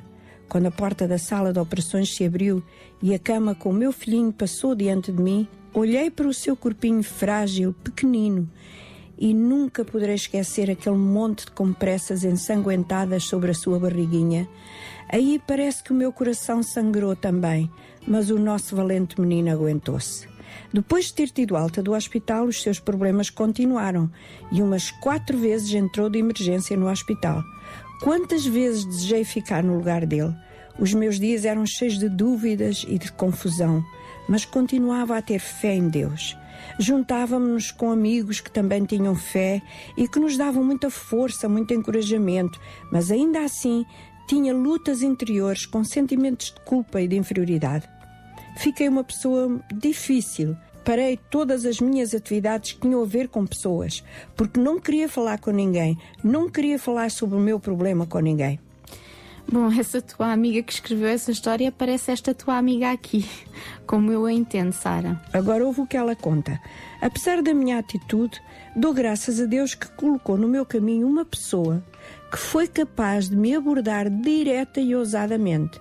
Fez-me ver o que eu estava a fazer com a minha vida, a lutar com Deus, a ficar amarga, sem aceitar a soberania de Deus e muito menos o seu amor por mim e pelo meu bebê. Ele é o Criador de todas as coisas. Ele pode tratar comigo da maneira que Ele quiser. E lembro exatamente do momento em que entendi que tinha que colocar tudo nas mãos de Deus. Entreguei-lhe a minha vida, a minha dor, o meu bebê, toda a minha família ao Senhor, pedi-lhe que perdoasse a minha teimosia, arrogância e o facto de não aceitar o seu plano na minha vida. Essa é a parte mais difícil e ao mesmo tempo mais libertadora. Mas olha, Sara, vamos interromper aqui a tua história com uma música. Fica aí para ouvir o resto logo a seguir.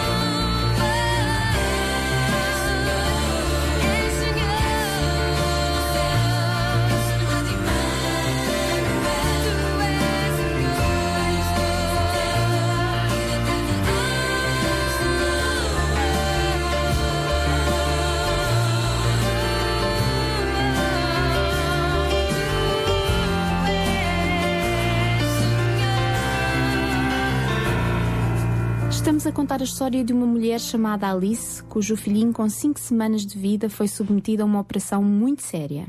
E conta assim a nossa amiga Alice. A partir do momento em que me entreguei de alma e coração à vontade e ao amor de Deus, uma grande paz me encheu. Nunca tinha sentido nada parecido antes. Era como se um fardo de ansiedade, preocupação, raiva, culpa, descrença, dúvida para com Deus se dissolvesse. Não, nem tudo está bem ainda. O Gonçalo ainda está numa lista de espera para um transplante de fígado. A nossa vida ainda tem muitos problemas diários. As minhas circunstâncias não mudaram, mas eu mudei. A minha atitude mudou completamente. O nosso menino tem agora nove anos e eu sei que ele vive uma vida emprestada. Mas ao fim e ao cabo, todos nós vivemos assim. Nenhum de nós sabemos com certeza se viveremos amanhã. Mas estou convencida que Deus sabe o que é melhor para mim, para o meu marido e para os meus filhos. É um grande alívio viver nesta certeza. É o lugar mais seguro para qualquer pessoa. A experiência da Alice foi a minha. Acredito que também tem sido a experiência de muitas mulheres que nos escutam. Quando confiamos a nossa preocupação e as nossas ansiedades a Deus. Mas não é fácil. Mas entender que há outras pessoas que passam o mesmo que nós e que conseguem ultrapassar apesar das dificuldades é algo que pode trazer-nos muita força.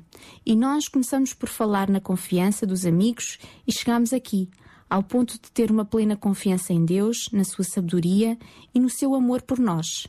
Fica aí ouvinte e ouça a conversa da alma com a Sara Catarino. Apresentamos agora Conversas da Alma. Achei a história da Alice muito pertinente e importante para entendermos o que é confiar em Deus apesar de não compreendermos todos os seus desígnios.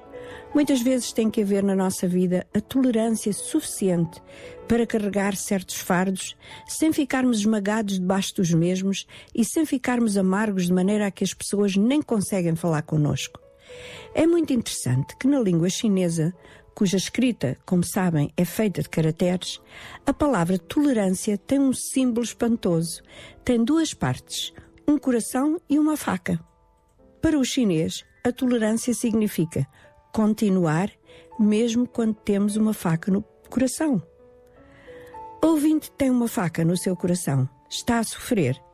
Talvez não se sinta aceito pela sua família, talvez foi rejeitada pelo seu companheiro, ou até se tenha sentido rejeitada toda a sua vida pelos seus pais e familiares, e é como se uma faca estivesse no seu coração. Talvez não gosta da sua aparência, talvez é uma viúva a tentar criar sozinha os seus filhos. Quem sabe se a faca no seu coração são lembranças, memórias de algo que lhe aconteceu no passado e que ainda dói quando vem à lembrança. Talvez perdeu o seu emprego no meio de toda esta crise que se abateu sobre nós. A tal senhora, a Alice, com um bebê tão doente, esperando por um transplante de fígado, sem saber com certeza o que pode trazer-lhe um momento a seguir, continua a perseverar e a esperar. Ela sabe que Deus fará o melhor pelo seu menino. De facto, o sofrimento é um facto da vida. Todos enfrentamos uma vez ou outra na vida momentos em que temos que ter tolerância com o nosso sofrimento, com a nossa angústia, embora sintamos algo a trespassar o nosso coração. Como podemos tolerar as nossas circunstâncias? Como é que é possível continuar quando sentimos o nosso coração a doer? No nosso programa, temos falado de esperança muitas vezes. Há pelo menos três razões para colocar em Deus a nossa esperança. A primeira é que Ele é completamente soberano. Criou todas as coisas e sustenta todas as coisas pelo poder da Sua palavra. Nada sai do seu controle. Segundo, podemos pôr a nossa confiança em Deus porque Ele é infinitamente sábio. Ele sabe sempre o que é melhor para nós. E terceiro, Ele é perfeito em amor e por isso podemos colocar nele a nossa confiança e a nossa esperança. Eu posso ficar segura que o que prometeu na Bíblia, Ele vai fazer por mim. Por causa do seu grande amor, nunca vai deixar-me nem abandonar-me. A Bíblia diz que Ele faz todas as coisas para o bem dos que amam a Deus. Três boas razões, não acha? Mas há ainda algo que pode ajudar-nos a continuar a confiar em Deus e é perguntar a nós mesmos: qual é o propósito do meu sofrimento? Nós, mulheres, somos gente muito resistente. Temos uma capacidade incrível para aguentar a dor. Somos sobreviventes. Temos uma história de sofrimento desde os primórdios dos tempos. Mas há poucas mulheres que param para enfrentar a questão que vos coloquei há minutos atrás. Qual é o propósito desta dor, deste sofrimento? Muitas vezes, a maior parte das vezes, a razão tem a ver com o desejo de Deus em aperfeiçoar o nosso caráter, em nos fazer mais iguais ao Senhor Jesus Cristo, às suas virtudes, à sua bondade e amor. A purificação da nossa vida é feita através das provas. A faca no meu coração está lá para que o meu caráter se fortaleça, para purificar as minhas motivações, ações, para poder amar mais os que estão à minha volta, cujo sofrimento eu não entenderia se não fosse o meu próprio. Ouça bem, ouvinte, eu não estou a dizer que toda a gente que passa por sofrimento tem um caráter desenvolvido e bom. Conheço mulheres que têm vivido em sofrimento e o resultado é oposto ao que dissemos.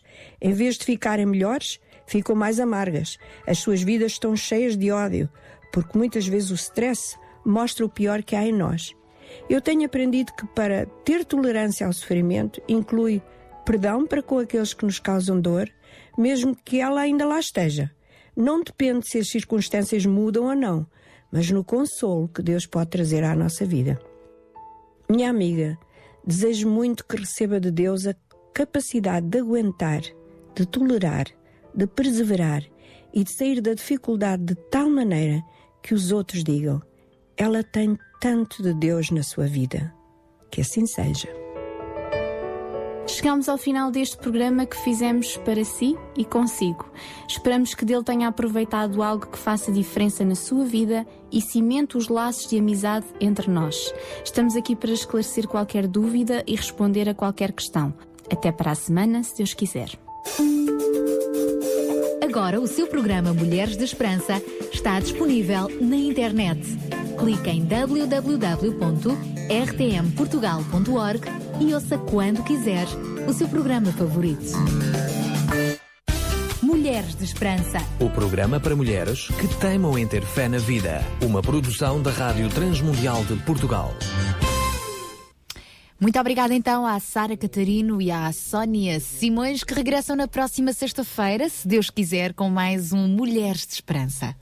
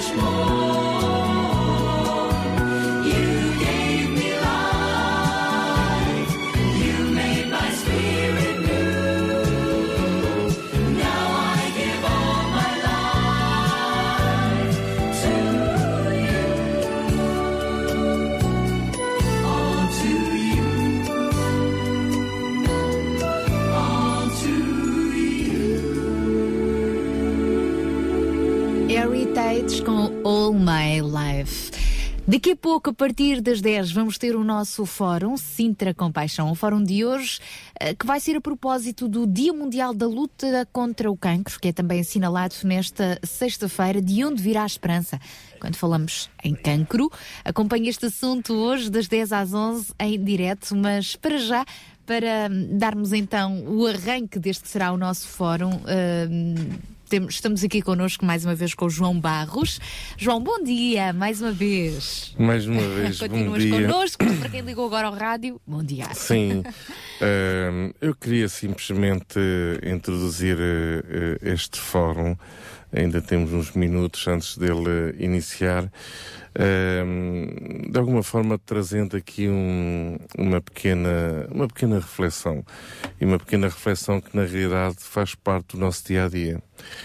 Todos nós, como bons portugueses, quando passamos por momentos de grandes aflições, temos uma expressão muito eh, própria eh, das primeiras coisas que nós dizemos quando eh, as emoções vêm à tona é ai meu Deus, ai Jesus. Eh, e isso naturalmente surge. eh, por incrível que pareça, quer acreditemos É em Deus, dizer, quer sejamos crentes ou não. Quer acreditemos em Deus, quer acreditemos em Jesus ou não, é isso que sai pela boca num momento de maior, do maior desespero. Nem sequer pensamos nisso. Nem sequer pensamos. Sai, sai pura e simplesmente. Eu gostava de pegar aqui eh, nesta, nesta questão hum, eh, a temática que nós fomos desenvolvendo ao longo destas últimas semanas sobre eh, aquela obra escrita pelo, pe- por Bob Moffat sobre se Jesus fosse Presidente de Câmara. Hum, havia uma parte que hum, dizia res- respeito eh, ao impacto espiritual da, da, da intervenção de Deus nas nossas vidas. Ora, para quem nos está a ouvir e que, enfim, espiritual, espiritual, espiritual, isto, isto é tudo muito bonito, isto é. Pronto, está bem, eu acredito que deve haver um Deus, deve haver alguém lá em cima hum, que, enfim, deve estar atento, mas, enfim, porquê tanto sofrimento na Terra, se Deus existe? Enfim, aquelas perguntas que nós já, já estamos acostumados a, a ouvir no, no nosso dia a dia. A realidade é que nós, o nosso corpo, e referimos isso desde o princípio do, do mês de, de outubro, nós somos corpo, alma e espírito. E esta é uma realidade que ninguém nos pode tirar. Assim fomos criados, assim fomos feitos. Portanto, o corpo é o que é, a nossa alma que envolve os nossos pensamentos, as nossas emoções é o que é, e o nosso espírito é o que é. Agora, naturalmente, nós quando passamos por grandes momentos de dores e grandes momentos de sofrimento, é ai Deus, ai Jesus, o que é que me vai acontecer? Ai Senhor, ajuda-me. Eh, e isto quer acreditemos nele ou não. Pois eu gostaria de desafiar os nossos ouvintes a repensarem.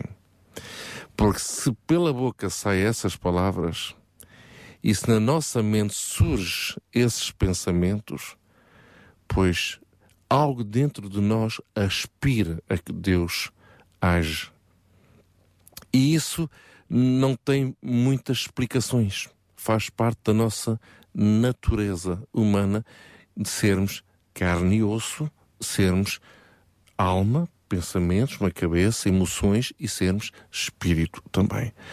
Portanto, entendemos que quem trata de, de- do nosso aspecto físico são os nossos amigos médicos, enfermeiros e, e, e toda essa, essa malta uh, que, graças a Deus, tem tido entendimento para nos tratar de muitas coisas, não é? Mas, como eu costumo dizer, eh, e isso eu, disse isso eh, uma vez ao, ao- ao cirurgião eh, que tratou do, do meu filho na altura em que ele teve um aneurisma cerebral. Disse: Você fez o que pôde e Deus fez aquilo que lhe pertencia fazer. Portanto, e todos os médicos reconhecem isso, eh, só podem fazer na medida dos seus conhecimentos, das suas, da sua experiência, mas há uma parte que cabe a Deus.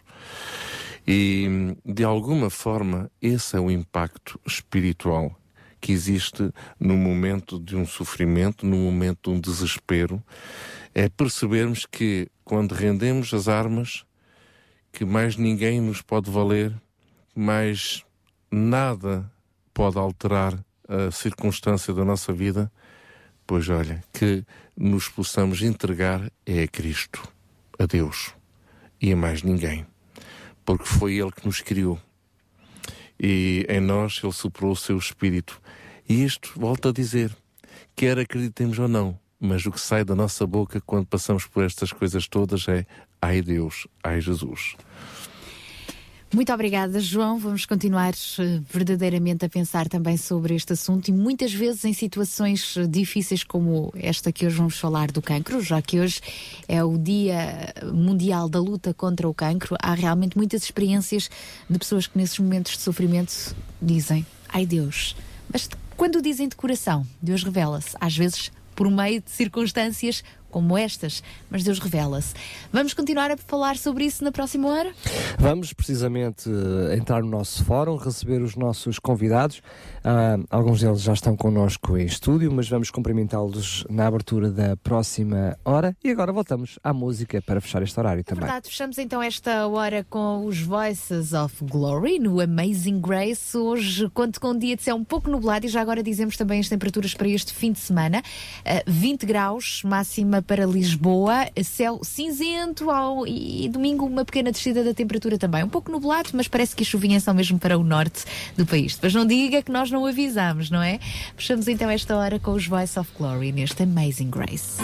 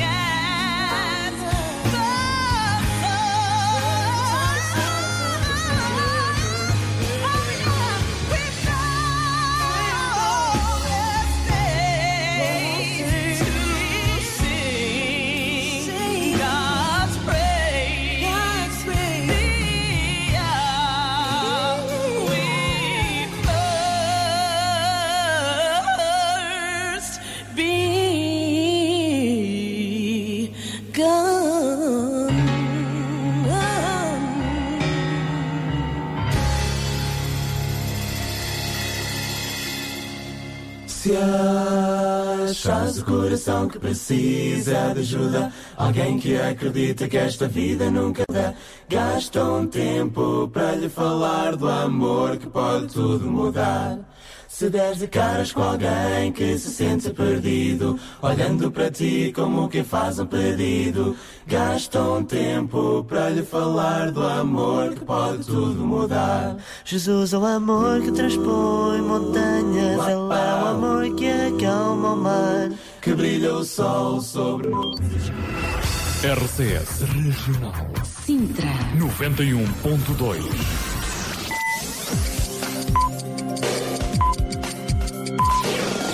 São 10 horas. Bom dia.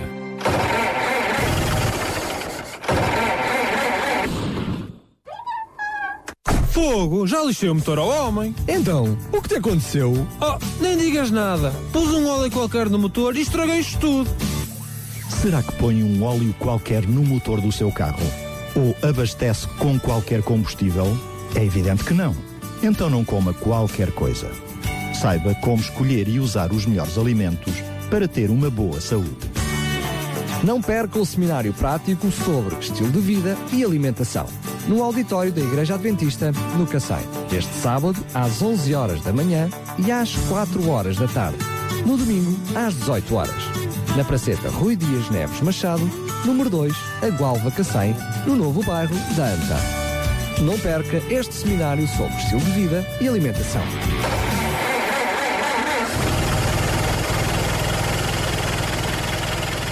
RCS Crer é viver. Dê um sentido à sua vida. Conheça o amor de Deus revelado na Bíblia. O Instituto Bíblico de Ensino à Distância oferece cursos de estudo da Bíblia. www.institutoonline.org As promessas de esperança de Deus dão força para viver. Sabia que em Sintra, cerca de 10 mil alunos do primeiro ciclo e pré-escolar são carenciados e que duas famílias por dia vêm as suas casas penhoradas? Todos os dias há alguém a precisar de ajuda e você pode ser a solução. Sintra Compaixão, o programa da RCS que abre portas à solidariedade. Sexta-feira, das 8 às 11 da manhã. Sintra Compaixão, Contamos consigo. É verdade, cá estamos nós então a abrir a nossa segunda hora, terceira, é a última do Sintra Compaixão de hoje. Vamos dedicá-la ao fórum no qual hoje vamos colocar os olhos sobre a questão do cancro, já que hoje é o Dia Mundial da Luta contra o Cancro. Há esperança. Hum? Nós acreditamos que sim, vamos partilhar essa mesma esperança consigo. Já lá vamos, para já quero deixar aqui um abraço para o nosso ouvinte, o Simão Machadinha, que nos eh, enviou, o Simão Machadinho, que nos deixou aqui uma foto magnífica de uma paisagem onde ele está neste momento e com a, a- a- a notinha. Esta é a minha vista nos últimos 20 minutos a ouvir-vos na RCS. Perfect. Eu acho que sim, não há melhor do que estar a ouvir a RCS com vista para o mar. Não é para todos. Ora, Simão, um abraço, obrigada também por esta mensagem. Sempre que quiser, contacte-nos através do nosso facebook.com barra rádio RCS, também através do nosso telemóvel via SMS para o 960 37 20 25 ou pode sempre dar-nos uma palavrinha pelo 21910 63 10. Para já, abrimos esta última hora com Guida Caixão, Meu Deus e. Eu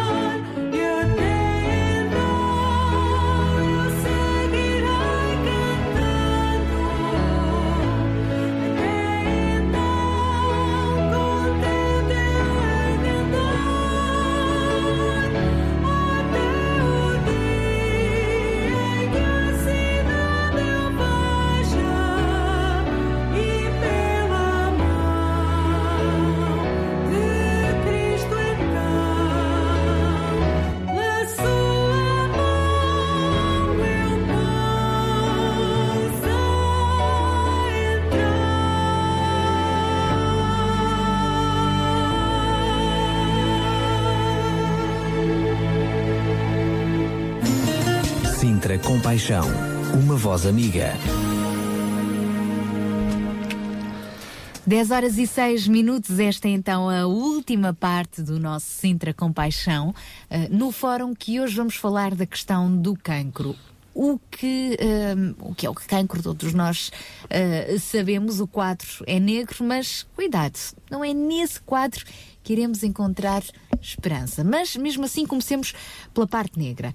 Mortes por cancro aumentaram eh, e vão continuar a aumentar 34% em Portugal até 2030.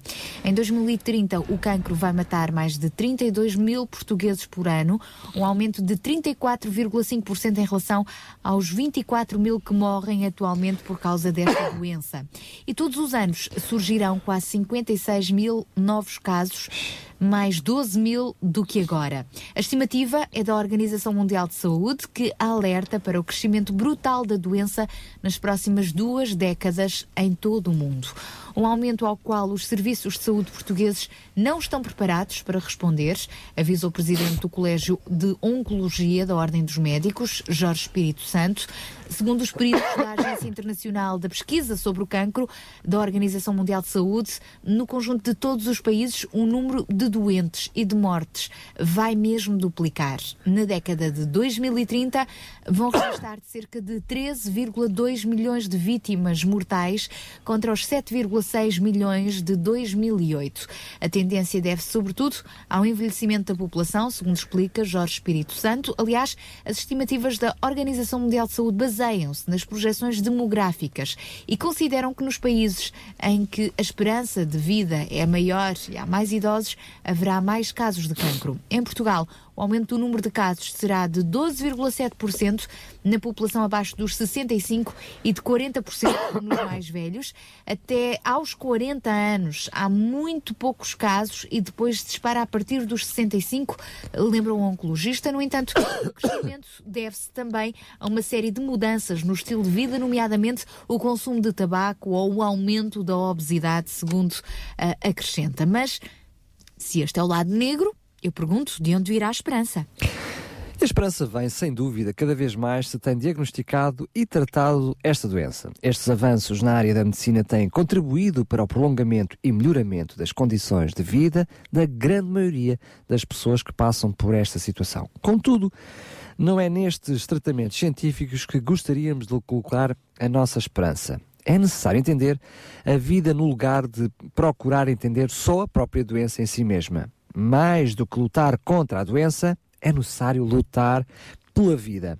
Mas de que vida estamos nós a falar? É isso que nós vamos ver hoje. Para isso temos já connosco em estúdio, além do João Barros, eh, o João Maria, ele que passou ahm, por uma situação de cancro da próstata. Hoje, graças a Deus, está curado, mas tem também um testemunho para partilhar connosco. Também a doutora Raquel Andrade, ela é médica, membro da ACEPS. A ACEPS é a Associação dos Cristãos Evangélicos Profissionais de Saúde. E mais daqui a pouco vai se juntar a nós Ezequiel Quintino também ahm, com um testemunho para partilhar connosco. Ele que este fim de semana vai estar precisamente a organizar um seminário prático sobre estilos de vida e alimentação, como escolher e usar melhor os alimentos. Este seminário que vai decorrer sábado às 11 da manhã e às 4 da tarde, domingo às 6 da tarde, na Igreja Adventista do Cacém. Isto porque, de alguma maneira, os estilos de vida e alimentação é óbvio que também estão ligados à prevenção e ao combate ao cancro. Então, muito bom dia aos nossos convidados. É isso mesmo. Quero desde já cumprimentar, dar a oportunidade quer eh, à doutora Raquel Andrade, quer ao João Maria por estarem connosco aqui no- nos estúdios da, da rádio. João Maria com- eh, propriamente por partilhar publicamente o, o- o seu testemunho e eh, à doutora Raquel, enfim, por hum, nos falar um pouquinho sobre estes assuntos. Sabemos que não é eh, a sua área, eh, mas enfim, exerce medicina e está certamente por dentro de toda esta, esta temática. Quando nós olhamos para a parte negra, ela é eh, assustadora, não é? Hum, tantos casos de cancro, eu costumo dizer, hum, em jeito de brincadeira, mas muito a sério, que eh, ele já está por todo lado. Eh, e muitos de nós, eh, eu costumo dizer também, eu também vou ter, só não sei quando, a que horas, em que idade, mas isto a gente olha para o lado e diz, bem, um momento também me vai bater a mim.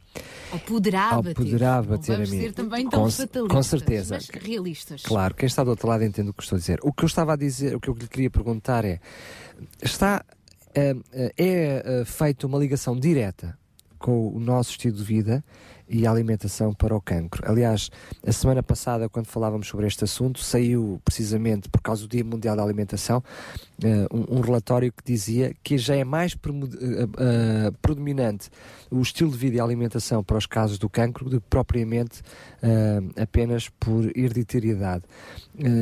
Também vemos claramente neste relatório que estava que nos foi apresentado hoje que o aumento da idade de vida é propensa a surgirem esses, esses mais casos, mas é apenas porque vivemos mais, mas vivemos mais com um estilo de vida e uma alimentação errada.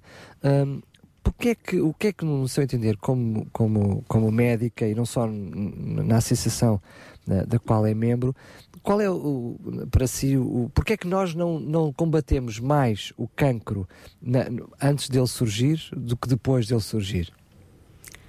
Bom, eh, para combater antes dele surgir, eh, temos eh, aquelas regras de prevenção.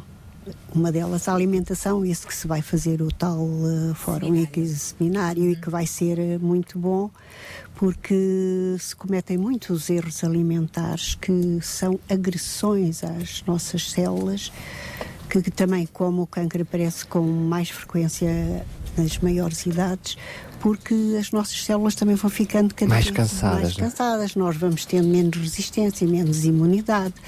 Uh, como todos os seres, tudo o que é vivo nasce, cresce e morre, mas nasce, se vai até a um auge de, de grandiosidade e depois começa a descer, não é? E quando comecei, começa a descer, qualquer agressão é mais eh, traumatizante. Muito bem, eu sei que começou desde pequenininhos, a tratar dos pequenininhos, não é? É Que é a Sim. sua, a sua especialidade. E já diz o ditado, como é, que, como é que é? Desde pequenininho se torce o pepino, não é? Ou seja, porque é desde pequenininho que se vai dando as indicações. O João, um pouco eh, na introdução do, do nosso programa de hoje, ele falava sobre o, os, eh, o estilo de vida e que muitas vezes nós sabemos como fazemos, mas nos portamos todos um pouquinho, um pouquinho mal. Como é que é a sua experiência de tentar mover desde pequenino, que sabemos que pequeninos, pais, mães, para termos um estilo de vida diferente, mas somos tão resistentes às mudanças e, sobretudo, para os bons hábitos. Como é que é essa luta de um médico para tentar criar bons hábitos, quer de alimentação, quer de estilo de vida, para depois não evitar mais tarde chegarmos a estes problemas de doença como o cancro? É difícil. Olha, é assim. Nós estamos a lutar com uma população que é uma miscelânea de culturas. E cada cultura tem o seu tipo de alimentação. E já se misturam também as alimentações que muitas vezes o corpo de- não vem preparado, porque aqueles que têm uma cultura X, os pais têm uma alimentação X, vão transmitindo aos filhos, os filhos nascem com uma, já com uma apetência ou uma resistência para essa alimentação. Nesta mistura vai ser é difícil. E depois eh, as pessoas querem manter os seus hábitos. Perdoa-se o mal que faz pelo bem que sabe. é? e querem manter os seus hábitos. É muito difícil lutar contra isso. Eh, é difícil eh, dizer a uma mãe, por exemplo, indiana, que a criança não pode comer caril aos 4 anos, aos 4 meses. Aí é a questão cultural, aí é mesmo a questão Questão cultural, cultural. não é? Claro. E elas vinham e perguntavam-me, doutora, aos quatro meses, "eh, posso começar a introduzir o picante, o caril, que é para ele de pouquinho, que é para ele se ir habituando e vai. Portanto, um miúdo com um ano come aquele caril, aquelas picantes, aquelas coisas, com uma intensidade incrível. Começam aos quatro meses, três meses. E é difícil quando nós sentimos que as pessoas estão desenraizadas dos seus países, das suas coisas, traumatizados, dizer assim: olha, tem que ter muito cuidado. Não pode fazer isso assim. Ah, doutora, mas é só um bocadinho para começar a aprender. e como é que eu vou desenraizar isso de pessoas que sentem que é um bocadinho do país, que é um bocadinho deles, é um bocadinho que está? E que lhes fizeram elas próprias quando Pois. eram crianças. Pois, que é um bocadinho deles próprios, que é assim que são. Quem diz o indiano, diz o africano, diz eh, que também começam a comer os, os piripiris logo muito cedo. Eu fui habituada em África, também comi cedo, sempre comi, ainda como. E, e os portugueses? O que é que também têm aqui de errado na nossa cultura, que não é muito a favor da nossa saúde? Bem, os portugueses é muito, é muito, começam a comer excesso de carne, excesso de gorduras, carne grossa. Por exemplo, o porco é, é, é de eleição. E, O sal, não é? Somos, somos dos países que mais consomem sal. E nesse porco, lá vem o muito sal. E ainda é acrescentada gordura, geralmente fritos. O português come muito frito, muito. Eh, e é difícil. O João também partilhava connosco que hum, quando ia ao médico dizia: Bem, lá vou eu levar um puxão de orelhas. O sermão. O sermão, lá vou eu receber um sermão. E afinal não é só na igreja que recebemos sermão, quando vou ao centro de saúde também recebo. É um pouquinho também esse o vosso papel, não é? É, também temos, pronto, o nosso papel é um papel de educação do público, não é? Mas é um papel que é pouco aceite. Eles aceitam a medicação, aceitam uma boa operação, aceitam, sei lá, uma quimioterapia, muitas vezes, ou isso, melhor do que uma mudança alimentar. O que é incrível, não é? É incrível, mas pronto. Mas é a pura das realidades. eh, aquilo, eh, as cabeças, nós não podemos entrar dentro delas. Mas pelo, pelo menos, pelo menos aconselhar, não é? Sim, fazemos o nosso papel, mas eh, E às os, vezes. E os conceitos são como os medicamentos. Toma quem quer.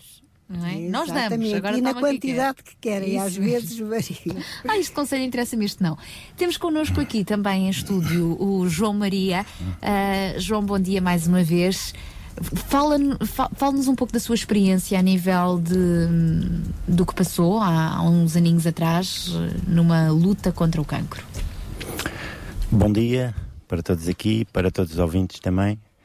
Eh, um cumprimento especial para os meus colegas lá da fábrica, da Bem Brasil, e agradecer também aos meus patrões, ao Cáss- à Cássia e ao pastor Salomão, por concederem este tempo para poder estar aqui convosco e partilhar o meu testemunho.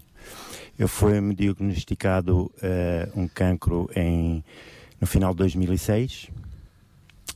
Eh, também uma pessoa saudável, sempre fiz desporto toda a minha vida, sempre cuidei da alimentação, não quero contrariar isso de maneira nenhuma, mas foi-me detectado e eu vendi a saúde, fiz sempre desporto onde era hereditário.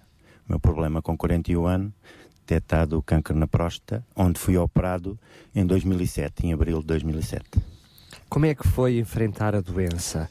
Ah, passou pela- também por uma fase que muitos passam, que é a fase de negação, teve que aprender a aceitá-la para depois poder enfrentá-la. Como é que viveu essa situação?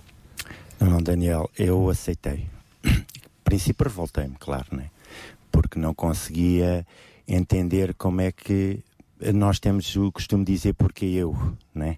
É logo e porque eu. Dois filhos, uma esposa fantástica e de repente deparo-me com um problema desses. E que o chão foge debaixo de nós, né? Eu, eu saí quando o médico me deu a notícia que ele também não sabia como havia de dá-la.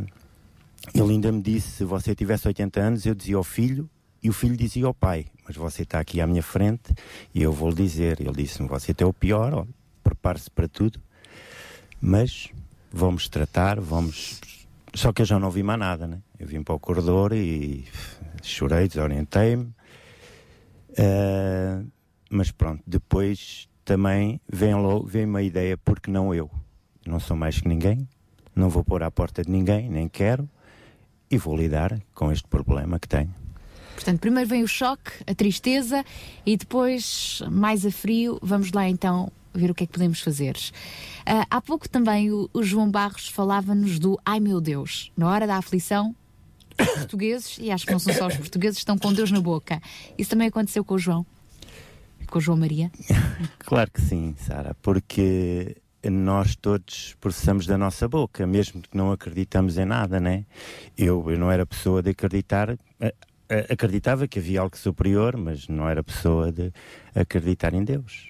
Ah, ne- ne- nesse momento. Não, portanto, não, eu converti-me perante este problema que tive. Foi o cancro que levou Sim, sim, o sim. João A a, ir buscar esperança. E neste caso, a fé em Jesus também Claro. trouxe a cura. Claro que Muito bem, eu estou com alguma curiosidade, até vamos mais à frente falar sobre esse, por esse pormenor. Acho que sim, engra engraçado perceber como é que através de um problema tão grave acaba por dar uma volta à sua vida, mas queria perguntar ah, ah, neste momento à doutora Raquel, como é que ah, como é que depois desta fase, este primeiro choque, depois da doença assimilada, do, primeiro encontro com a doença, ah, como, o que é que, como é que se pode enfrentá-la? Qual, qual é a melhor forma de, de enfrentar a doença e até onde é que a ciência pode chegar? A ciência hoje já vai bastante avançada e é uma ciência que está a ser muito, muito investigada. Portanto, avançará até o tal dois- 2030, mas a- acho que ao passo que a medida que a ciência aumenta, também as pessoas parece que diminuem as, as resistências e, e ficam. Mas não é só uma questão de resistência pessoal, porque o cancro vem já. Vem, há pessoas que têm um ADN nas células que é propenso a modificações devido a agressões exteriores. Por isso, nós estamos nas prevenções tirar toda a ag- agressão exterior, seja alimentar, seja de fumos, seja de químicos, seja de sol, de radiografia, pronto, toda aquela prevenção que é feita. Mas hum, a ciência agora já, já com não é só a cirurgia, a radioterapia, a quimioterapia, há novas cirurgias, há- mas há uma coisa que deve ser feita muito precocemente, é hum, as, as análises genéticas, porque cel- há células que estão, há pessoas que nascem com as células eh, prontas a não querer ordens. Vêm alteradas, as nossas células estão sempre a ser renovadas, nascem, crescem, mas chega um momento e param. Têm limites, obedecem a limites e então começam depois a degradar-se. Estes, estes ADNs destas células não conhecem muito os limites, eh, resistem, portanto continuam a crescer, mas elas mantêm-se eh, como normais durante muito tempo.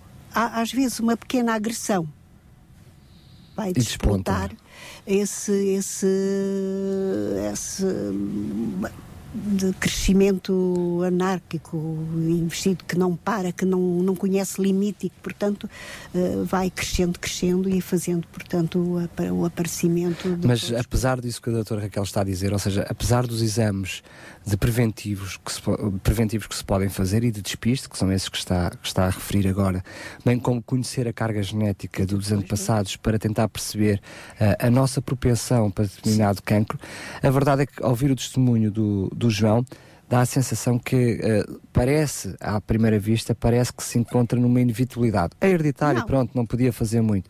Mas, ou seja, o que a doutora está a dizer é precisamente o contrário. Ou seja, é quando se conhece essa hereditariedade ou essa carga genética propensa ao surgimento do cancro que, através do estilo de vida e alimentação, se pode tentar evitar que haja essa agressão para despontar, não é? Diminuir ao máximo toda a agressão eh, externa. Porque há aquelas internas do próprio organismo que uma hormona funcionou mal e pronto, e acabou por agredir porque tinha de estar numa quantidade X e não está, ou porque aumentou a quantidade. Eh, e, portanto, faz também a agressão interna. Aí não podemos fazer nada, ou por outras temos que com- estar sempre a vigiar. as- Para ser detectada precocemente, eh, todas aquelas análises que se fazem de referência quando vamos ao médico. Ah, para vamos fazer aqui umas análises de rotina e depois o médico dá assim uma lista comprida e as pessoas dizem, caramba, mas para que isto tudo? Não, é para estar a detectar todas as possibilidades que nós já temos Vamos à verificar. revisão, não é? Vamos à revisãozinha. Não é? Vamos à revisão antes de ter que ir para o arranjo. Mas, mas apesar de todas as coisas se derem numa proporção clínica, científica e tudo, há, há coisas que saem fora disso porque há uma intervenção divina muitas vezes nas coisas. E, e também foi um pouco do que aconteceu com o, o João Maria. João, ah, voltando então a, esta história que partilhou connosco, ah, qual foi o percurso percorrido desde, o, desde a, a notícia inicial, o choque, numa altura em que até então parecia que tudo corria bem, ah, mas o João ainda não conhecia esta luz divina, estava alheio de que Deus o amava e de que Deus era real e era a altura certa, talvez, para Deus se manifestar na sua vida, não era? É verdade, Sara. Nós eh, olhamos para o cancro e relacionamos com a morte, né? Porque nós vimos e, assistimos a familiares e, e amigos que partem cedo, eh, só que depois Deus fez toda a diferença na minha vida. Aliás, eu quando dou o meu testemunho, eh, Jesus tem que ser glorificado, porque trata-se dele e não de mim, porque fez toda a diferença porque tive um encontro pessoal com Deus e isto mudou a minha vida completamente. Porque além da aceitação, Deus tem-me preparado para partir a qualquer momento. Eh, Porque quando nós aceitamos Cristo, vêm os frutos do Espírito. E lá dentro desses frutos vem um que é paz. E essa paz que excede todo o entendimento, que não dá para compreender. E isso faz com, com que nós lidemos melhor com o problema e preparados para qualquer momento. Eh, se é-me permitido, eu gostava de, de falar aqui numa parábola que Jesus fala eh, do rico insensato. Ahm, e Jesus, está em Lucas 12, 13, diz, no versículo 15, ele diz que aquartelai-vos e guardai-vos da avareza. Porque a vida de qualquer não consiste na abundância do que possui. Jesus aqui mostra-nos que não é encostados a riquezas, não é encostados a bens materiais, não é encostado à nossa própria vida. Não há. É, Jesus mostra-nos que a nossa vida não depende disso. No versículo 20, Jesus fala: eh, Louco, ainda hoje te pedirão a tua alma. O que tens preparado para ela, para quem será? Jesus aqui torna a mostrar-nos que eh, o mais que o ser humano queira e deseje, não consegue controlar o alargar dos seus dias aqui. E isso foi uma parábola que para mim fez todo o sentido. Quando Deus se revelou na minha vida. E, e tem sido um privilégio poder caminhar. E hoje, claro que hoje me, me sinto preparado para aquilo, porque eu, eu costumo dizer que eh, trata-se de Jesus, esse que me dá a vida, e não de mim propriamente. Eu hoje aqui sou um testemunho de Cristo, por onde passo, por onde quer que a minha vida sirva de, de bom testemunho de vida, faço os possíveis para isso, porque Ele sim fez toda a diferença na minha vida. João, ah, é caso para dizer que neste caso foi através da dor, ah, do sofrimento, da angústia de saber que tinha um cancro que se aproximou de Deus. Sim, Sara. Foi, um meio. Sim, sim. Foi a partir daí que eu me converti, aceitei Cristo no meu coração e foi a partir daí e eu costumo dizer que eh, é lógico, é uma palavra chocante que choca as pessoas, porque através do cancro eu conheci este amor. E isto não dá para entender, porque as pessoas me questionaram quando eu, eu cheguei a ir à, tele- à televisão dar o testemunho e eu dizia glória a Deus pelo cancro, porque para mim fez toda a diferença porque mudou a minha vida. É lógico que eu sei que isto. Eh, houve pessoas que se feriram com estas palavras porque perderam familiares, não entendem, mas para mim fez todo o sentido. Para mim é E é o pessoal. seu testemunho. não pessoal. Não é, o, o- claro. O João não, não, não Claro. testemunha, ou seja, não faz do seu testemunho o testemunho dos outros. Não, é o testemunho, meu, com é o meu, claro. João, mas sim. ainda assim há, há- há muita gente que vai a Deus à procura do milagre, à procura, neste caso, da cura, não é? Hum. Foi isso que motivou o João a aproximar-se de Deus? Eh, não, não, não, não, não. Não. Eh, a cura veio porque, para mim, eu continuo a perceber que a salvação é o milagre mais importante do ser humano nesta terra. É a salvação da alma. Depois a cura. eh, ou vem no pacote ou não, isso cabe a Deus. nós não, nós não temos, não temos poder Oh, para João, isso. desculpa lá nós estarmos a rir com a sua expressão, mas com todo, com todo o respeito que tenho por si, é também com muito carinho que eu ouço falar desta forma. Ou seja, é, arrepia-me todo ouvi-lo falar desta forma. E a cura veio, Há alguém que diz que a Amém. cura veio, foi alguma coisa apenas, usando a sua expressão, que veio no pacote eh, de alguém que passa por uma sua situação, é, é um milagre. Olha, aí está a prova de que, que- que a conversão é um milagre. É- e é o maior de todos os milagres, sem dúvida nenhuma. Com saúde ou sem saúde. É, é- é importante eh, para todos os, os nossos ouvintes eh, perceberem que quando falamos de conversão, até mesmo quando usamos estes termos, não é?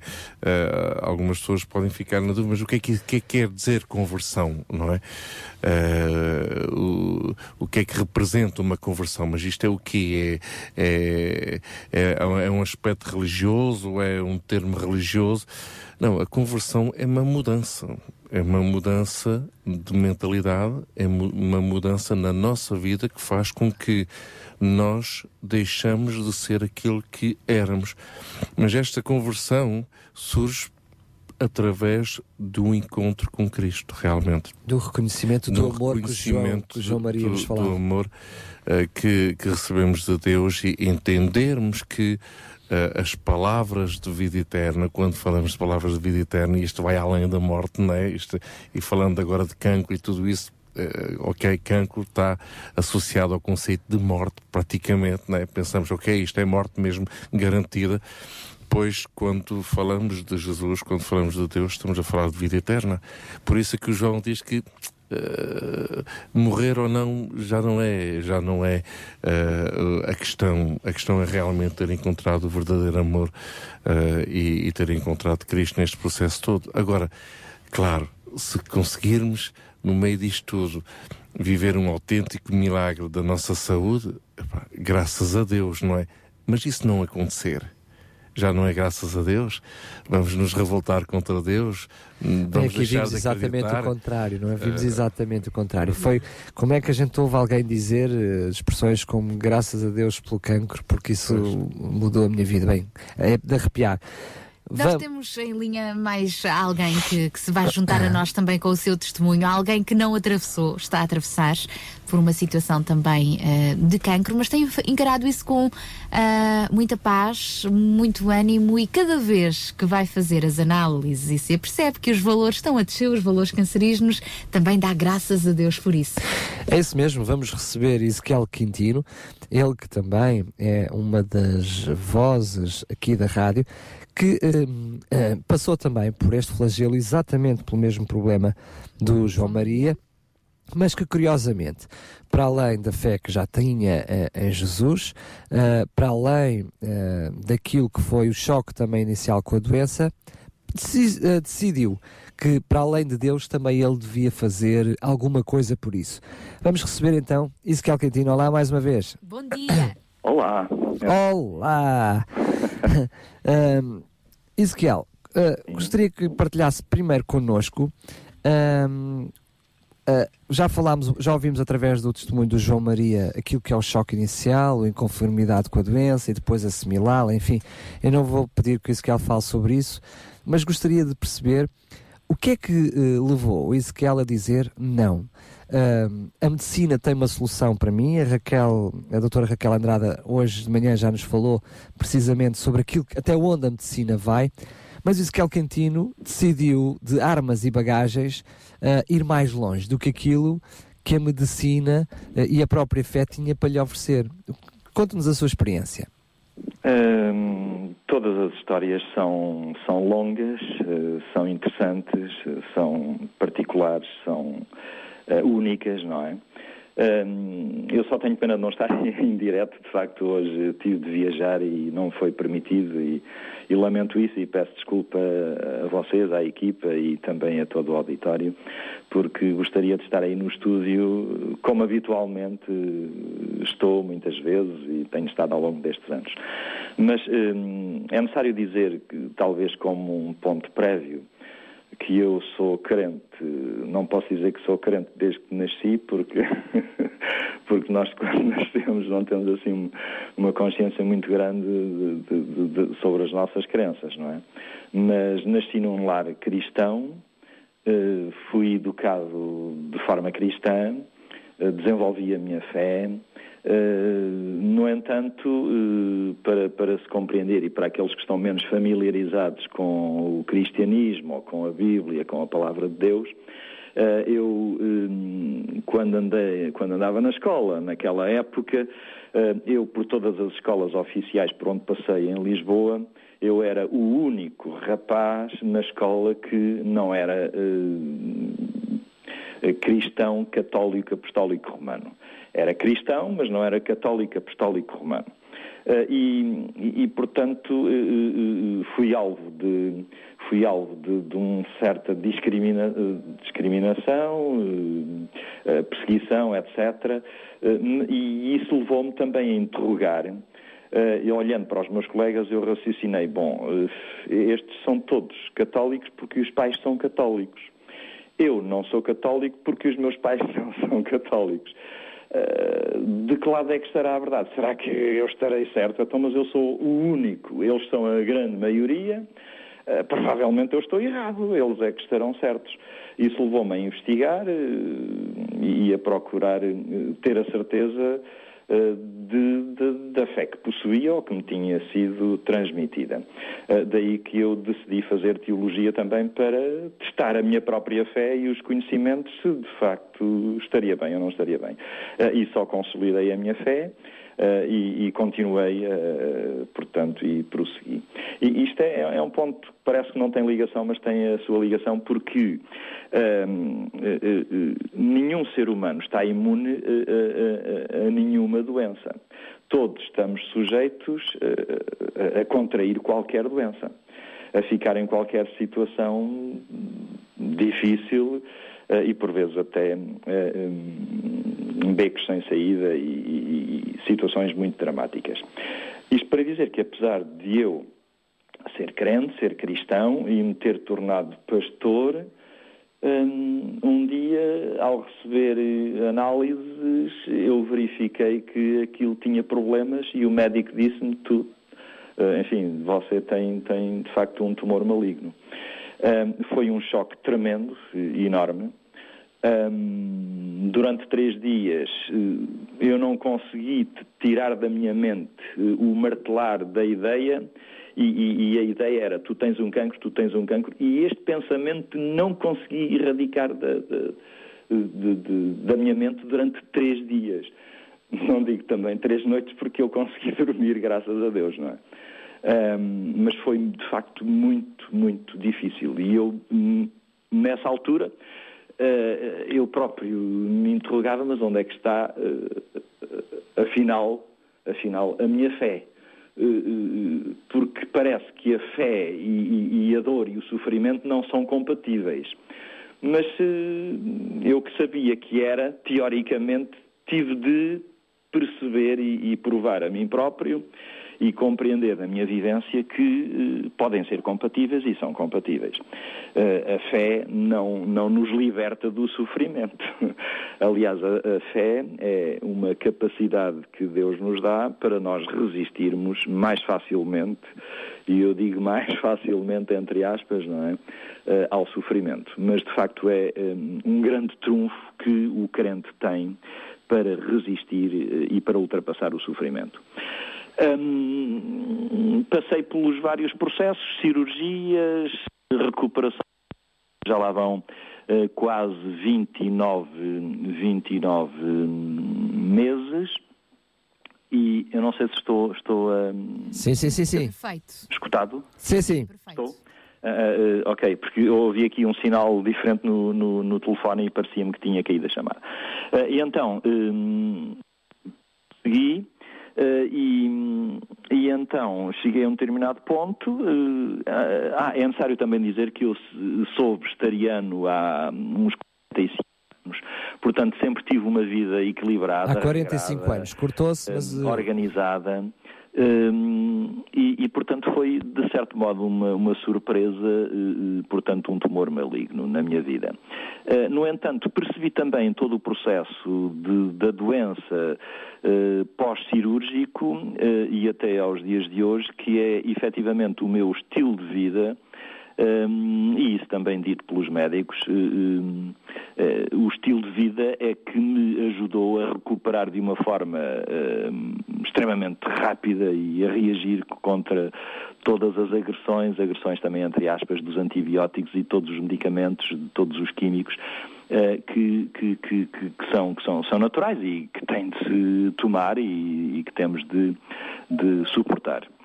De modo que esse foi o processo. No entanto, cheguei a um determinado momento em que os médicos disseram: bom, hum, nós pensávamos que eh, eh, a coisa estava solucionada, mas você necessita de fazer radioterapia.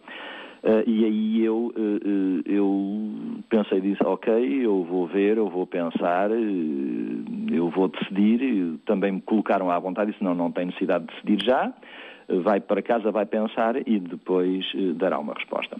Ok, eh, eu já andava a ler e a pesquisar tudo quanto era, eh, quanto havia a respeito de cancro e, hum, e, portanto, cheguei à conclusão que iria correr mais riscos e iria fazer uma agressão tremenda ao meu, à minha imunidade, ao meu sistema imunitário, e eu, hum, orando e pedindo a Deus para que me guiasse, me orientasse, eu percebi que não seria a via eh, e que eu deveria hum, ainda continuar. Eu tinha espaço para progredir na minha vida pessoal, eh, sobretudo ao nível do estilo de vida. Hum, apesar de, durante mais de quatro décadas, como disse, eh, ter eh, fazer um estilo de vida muito equilibrado eh, e ter desenvolvido e evoluído eh, nos conhecimentos e nas práticas eh, desse estilo de vida, eh, eu percebi que havia ainda dois ou três pormenores provavelmente importantes que eu deveria ainda eh, mudar na minha vida. Eh, e decidi mudar e, e- e- e- portanto, tornei-me vegan.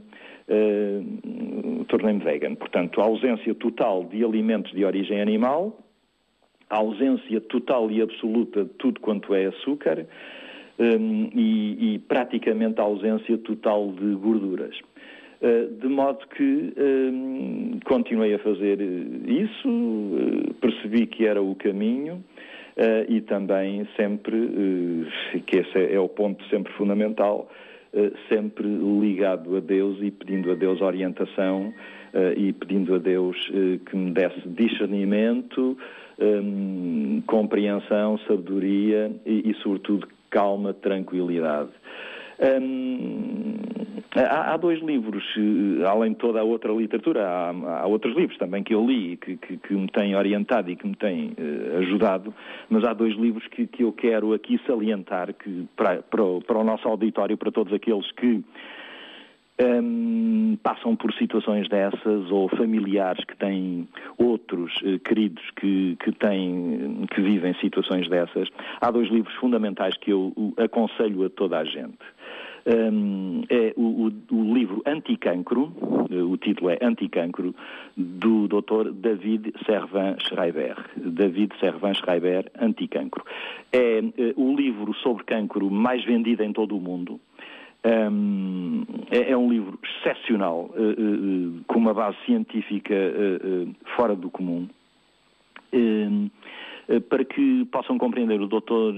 David Servan Schreiber, o que escreveu este livro, ele quando tinha 31 anos e era uma estrela em ascensão no campo da neuropediatria, descobriu que tinha um tumor maligno no cérebro.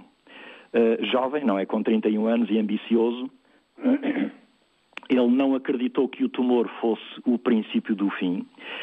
E apesar de ser um grande cientista, ele começou a colocar a outros médicos, a outros colegas, a questão: o que posso fazer para além da medicina tradicional? E a resposta que ele sempre recebeu eh, foi a mesma: nada. para além da medicina tradicional, eh, o que tens a fazer, nada. É só isto mas ele não, não acreditou, não se conformou com a situação, apesar de ser um cientista e, e- até posso acrescentar até ateu, portanto desligado de tudo, perdão, de tudo quanto é crença. Ele começou a investigar por si próprio e ao longo de 15 anos ele coligiu, reuniu tudo o que a ciência tinha produzido até então sobre a doença quer fosse no campo da oncologia, ou do nutricionismo, ou mesmo da psicologia. Ele juntou tudo isto, eh, criou um sistema eh, e todo um novo estilo de vida. Ele venceu o cancro por duas vezes, eh, combinando a medicina tradicional com uma nova maneira de viver, um novo estilo de vida.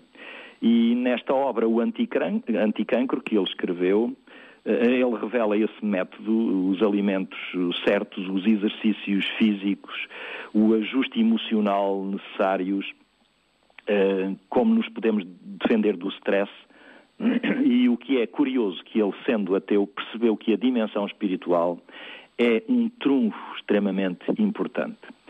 Hum, portanto, eh, ligando agora à, à minha própria experiência, eh, eu também compreendi que poderia fazer progressos e esses progressos foram quando eu me tornei totalmente vegan, eh, porque percebi que teria muita vantagem e muito mais eh, capacidade para vencer qualquer ataque, qualquer doença. Este livro, eu, portanto, eu recomendo, Anticancro, do Dr. David Servan Schreiber, é, é para três grupos de pessoas que deveriam ler este livro. Todas aquelas pessoas que têm cancro, as que já tiveram cancro e todas as outras que nunca tiveram cancro, que é para evitar ter. Um, isto é o que diz também na, na própria apresentação do livro. O segundo livro que eu recomendaria é o tem por título Super Imunidade. Super Imunidade, do Dr. Joel Furman. Joel Furman. Eh, Este livro é excepcional, é também para todas as pessoas com doenças ou sem doenças, eh, e em especial para prevenir antes de ter a doença, porque é muito mais fácil prevenir. Hum, não percam esta- estas duas obras. Eu posso dizer que, além, além da Bíblia Sagrada, do Livro de Deus, estas duas obras são, vão logo a seguir para aqueles que têm problemas de saúde graves. No entanto, hum, eu desejava lembrar, não sei se, se provavelmente já estamos a esgotar o tempo, ou já esgotei, não sei. hum, estou a esgotar o tempo ou, ou estou a amassar muito? Não, não sei ainda estamos a ouvi-lo. Com... qu- qual é, a vossa, qual é a vossa impressão. Eh, A nossa impressão é que faltam 13 minutos para chegarmos ao final da hora, mas estamos a gostar de o ouvir. Ok, então eu posso referir, se me permitem, eh, no, no aspecto espiritual, hum, o Salmo 23. O Salmo 23 é um salmo que todos os crentes conhecem, eh, todos os crentes praticamente sabem este salmo de cor, que começa por dizer: O Senhor Deus é o meu pastor, nada me faltará. Uh, depois o Salmo prossegue e no verso 4 diz: Ainda que eu ande pelo vale da sombra da morte, não temerei mal algum, porque tu estás comigo.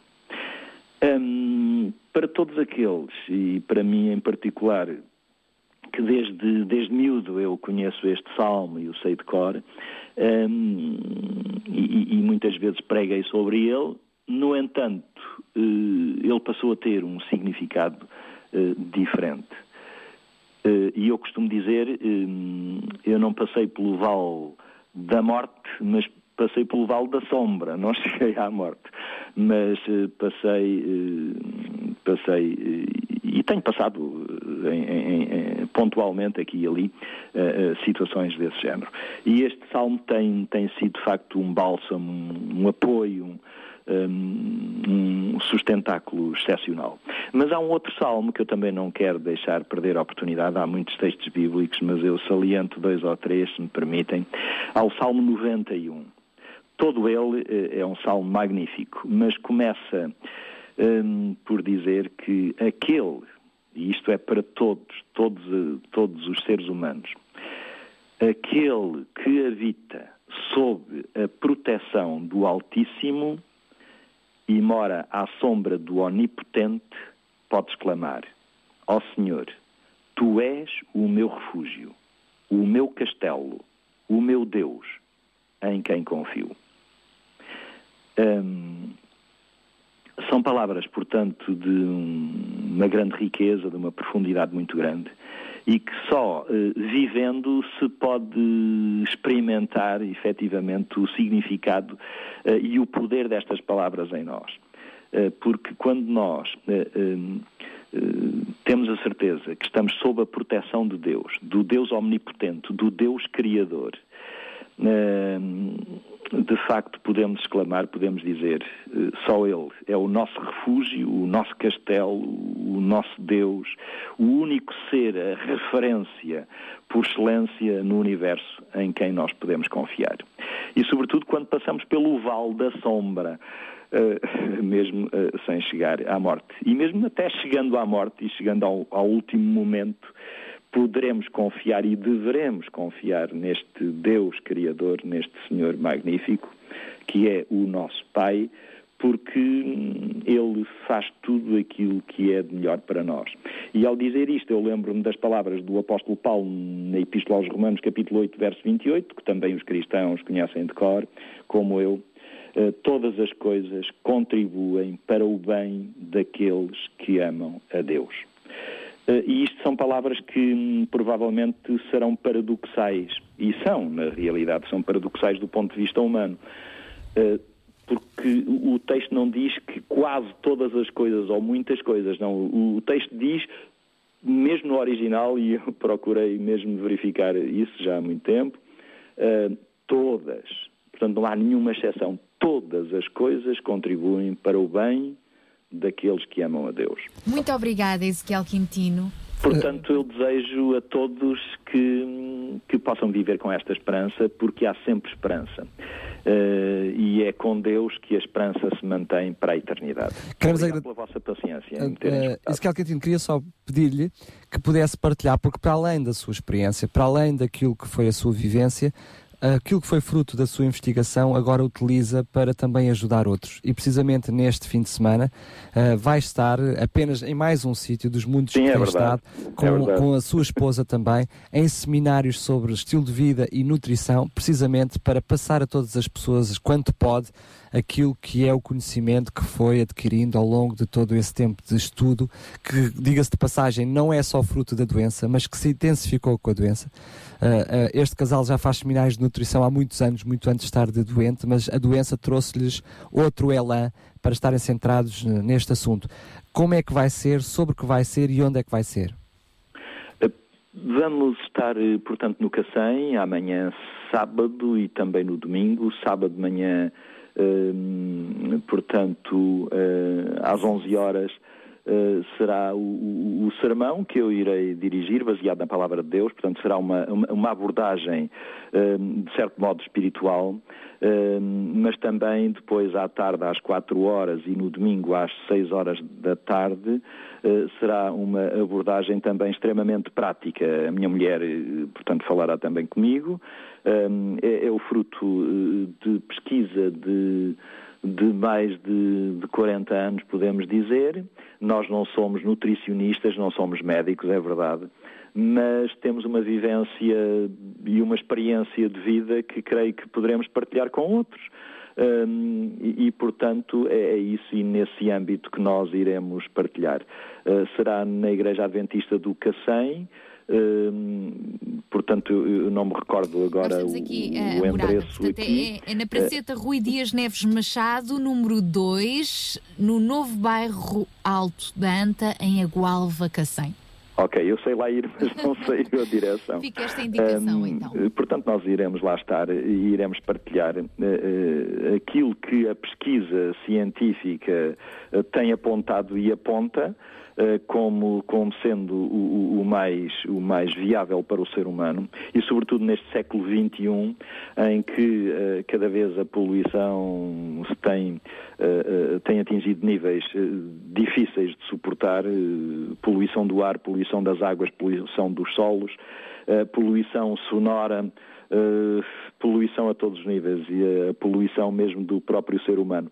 Hum, e, e- é isso que nós vamos partilhar, portanto, para um estilo de vida que é o que, afinal, a ciência eh, tem chegado à conclusão, inúmeros cientistas, cada vez mais há cientistas médicos que têm percebido que a própria ciência eh, se caiu num certo gueto, ficou prisioneira dela própria, eh, criou barreiras eh, para se defender, mas que alguns cientistas arrojados, eh, e, como este, o David Servan-Schreiber, que eu referi, viveu na própria pele eh, eh, o fim, com 31 anos, um jovem que, que tinha, eh, eh, tinha diagnosti- diagnosticado seis meses o máximo de vida, com 31 anos, é extremamente doloroso.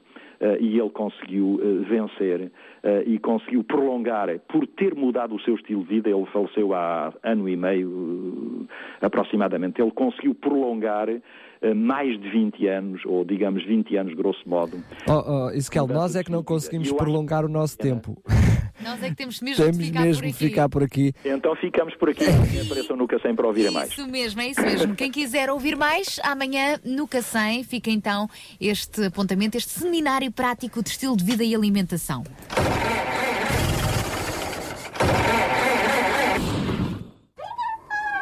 Fogo, já lixei o motor ao homem. Então, o que te aconteceu? Oh, nem digas nada. Pus um óleo qualquer no motor e estraguei isto tudo. Será que põe um óleo qualquer no motor do seu carro? Ou abastece com qualquer combustível? É evidente que não. Então não coma qualquer coisa. Saiba como escolher e usar os melhores alimentos para ter uma boa saúde. Não perca o seminário prático sobre estilo de vida e alimentação, no auditório da Igreja Adventista, no Cacém, este sábado às 11 horas da manhã e às 4 horas da tarde, no domingo às 18 horas, na Praceta Rui Dias Neves Machado, número 2, Agualva Cacém, no novo bairro da Anta. Não perca este seminário sobre estilo de vida e alimentação. Temos três minutinhos sagrados para as despedidas. E quero dar a oportunidade, mais uma vez, eu começo precisamente com o João.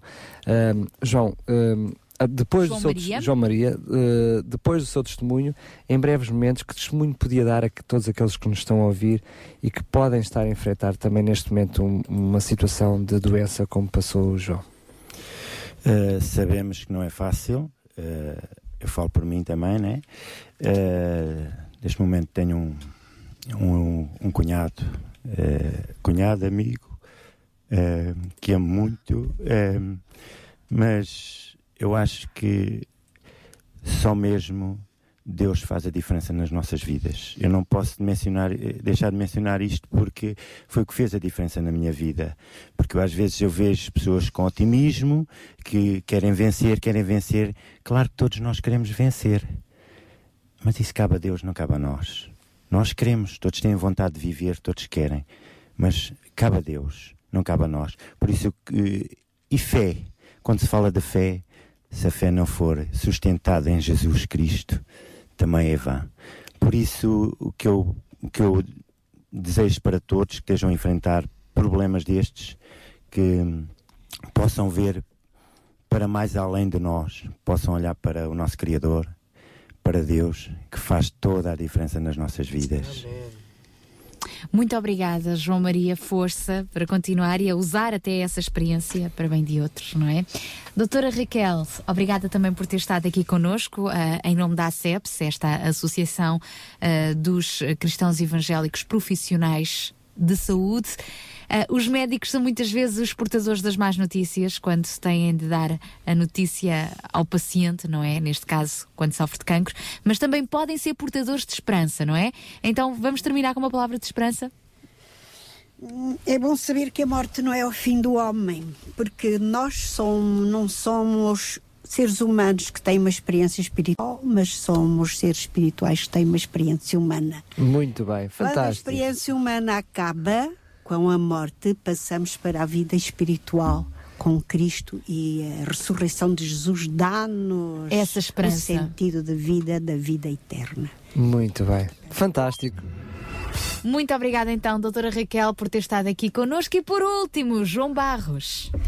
Durante estes últimos anos, estes últimos, vamos lá, 30, 40, 50 anos, criou-se uma ilusão eh, na vida de muitas pessoas de que conseguiríamos controlar tudo na nossa vida.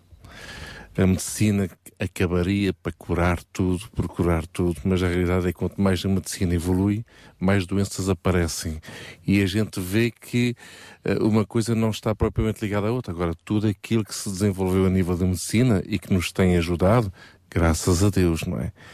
Mas isto leva-nos aqui a entender de que a nossa vida continua, deve continuar é nas mãos de Deus e não nas mãos da medicina, não nas mãos de toda a ciência, que por muito boa ela seja e por muito bem ela nos possa fazer, eh, ela não é a fonte da vida. A fonte da vida é Cristo, a fonte de quem nos deu vida foi Deus e é em Deus que nós devemos colocar a, a nossa vida. Então eu terminaria quase, né, como, dizer, como o pastor, Ezequiel estava a dizer, isto é quase um sermão, não é? Convidaria todos os nossos ouvintes que se de alguma forma até agora não tiveram uma oportunidade de entregar a sua vida a Cristo, pois que o façam. Que o faça agora, não é uma questão só de estar a passar pelo vale da sombra da morte, mas que neste momento mesmo o que nos está a ouvir e que esteja no seu quarto ou na sua sala, mesmo sozinho, pois simplesmente que se dirija a Cristo, simplesmente com palavras muito simples e que diga: Senhor, eu te entrego a minha vida, minha vida é tua e é em ti que eu confio. O resto cabe a Deus. Muito bem, mas cabe alguma coisa a nós também, que é, por exemplo, eh, olharmos para o nosso estilo de vida, para a nossa alimentação e corrigirmos aquilo que eventualmente possa estar mal. Por isso não se esqueça também este seminário prático de estilo de vida e eh, alimentação, sábado e domingo, sábado 11 da manhã, 4 da tarde, domingo 6 da tarde, no auditório da Igreja Adventista do Cacém, no novo bairro Alto da Anta.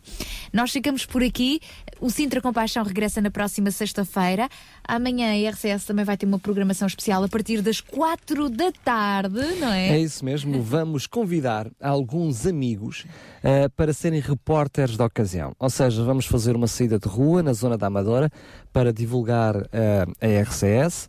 eh, e vamos convidar algumas pessoas para serem repórteres da ocasião.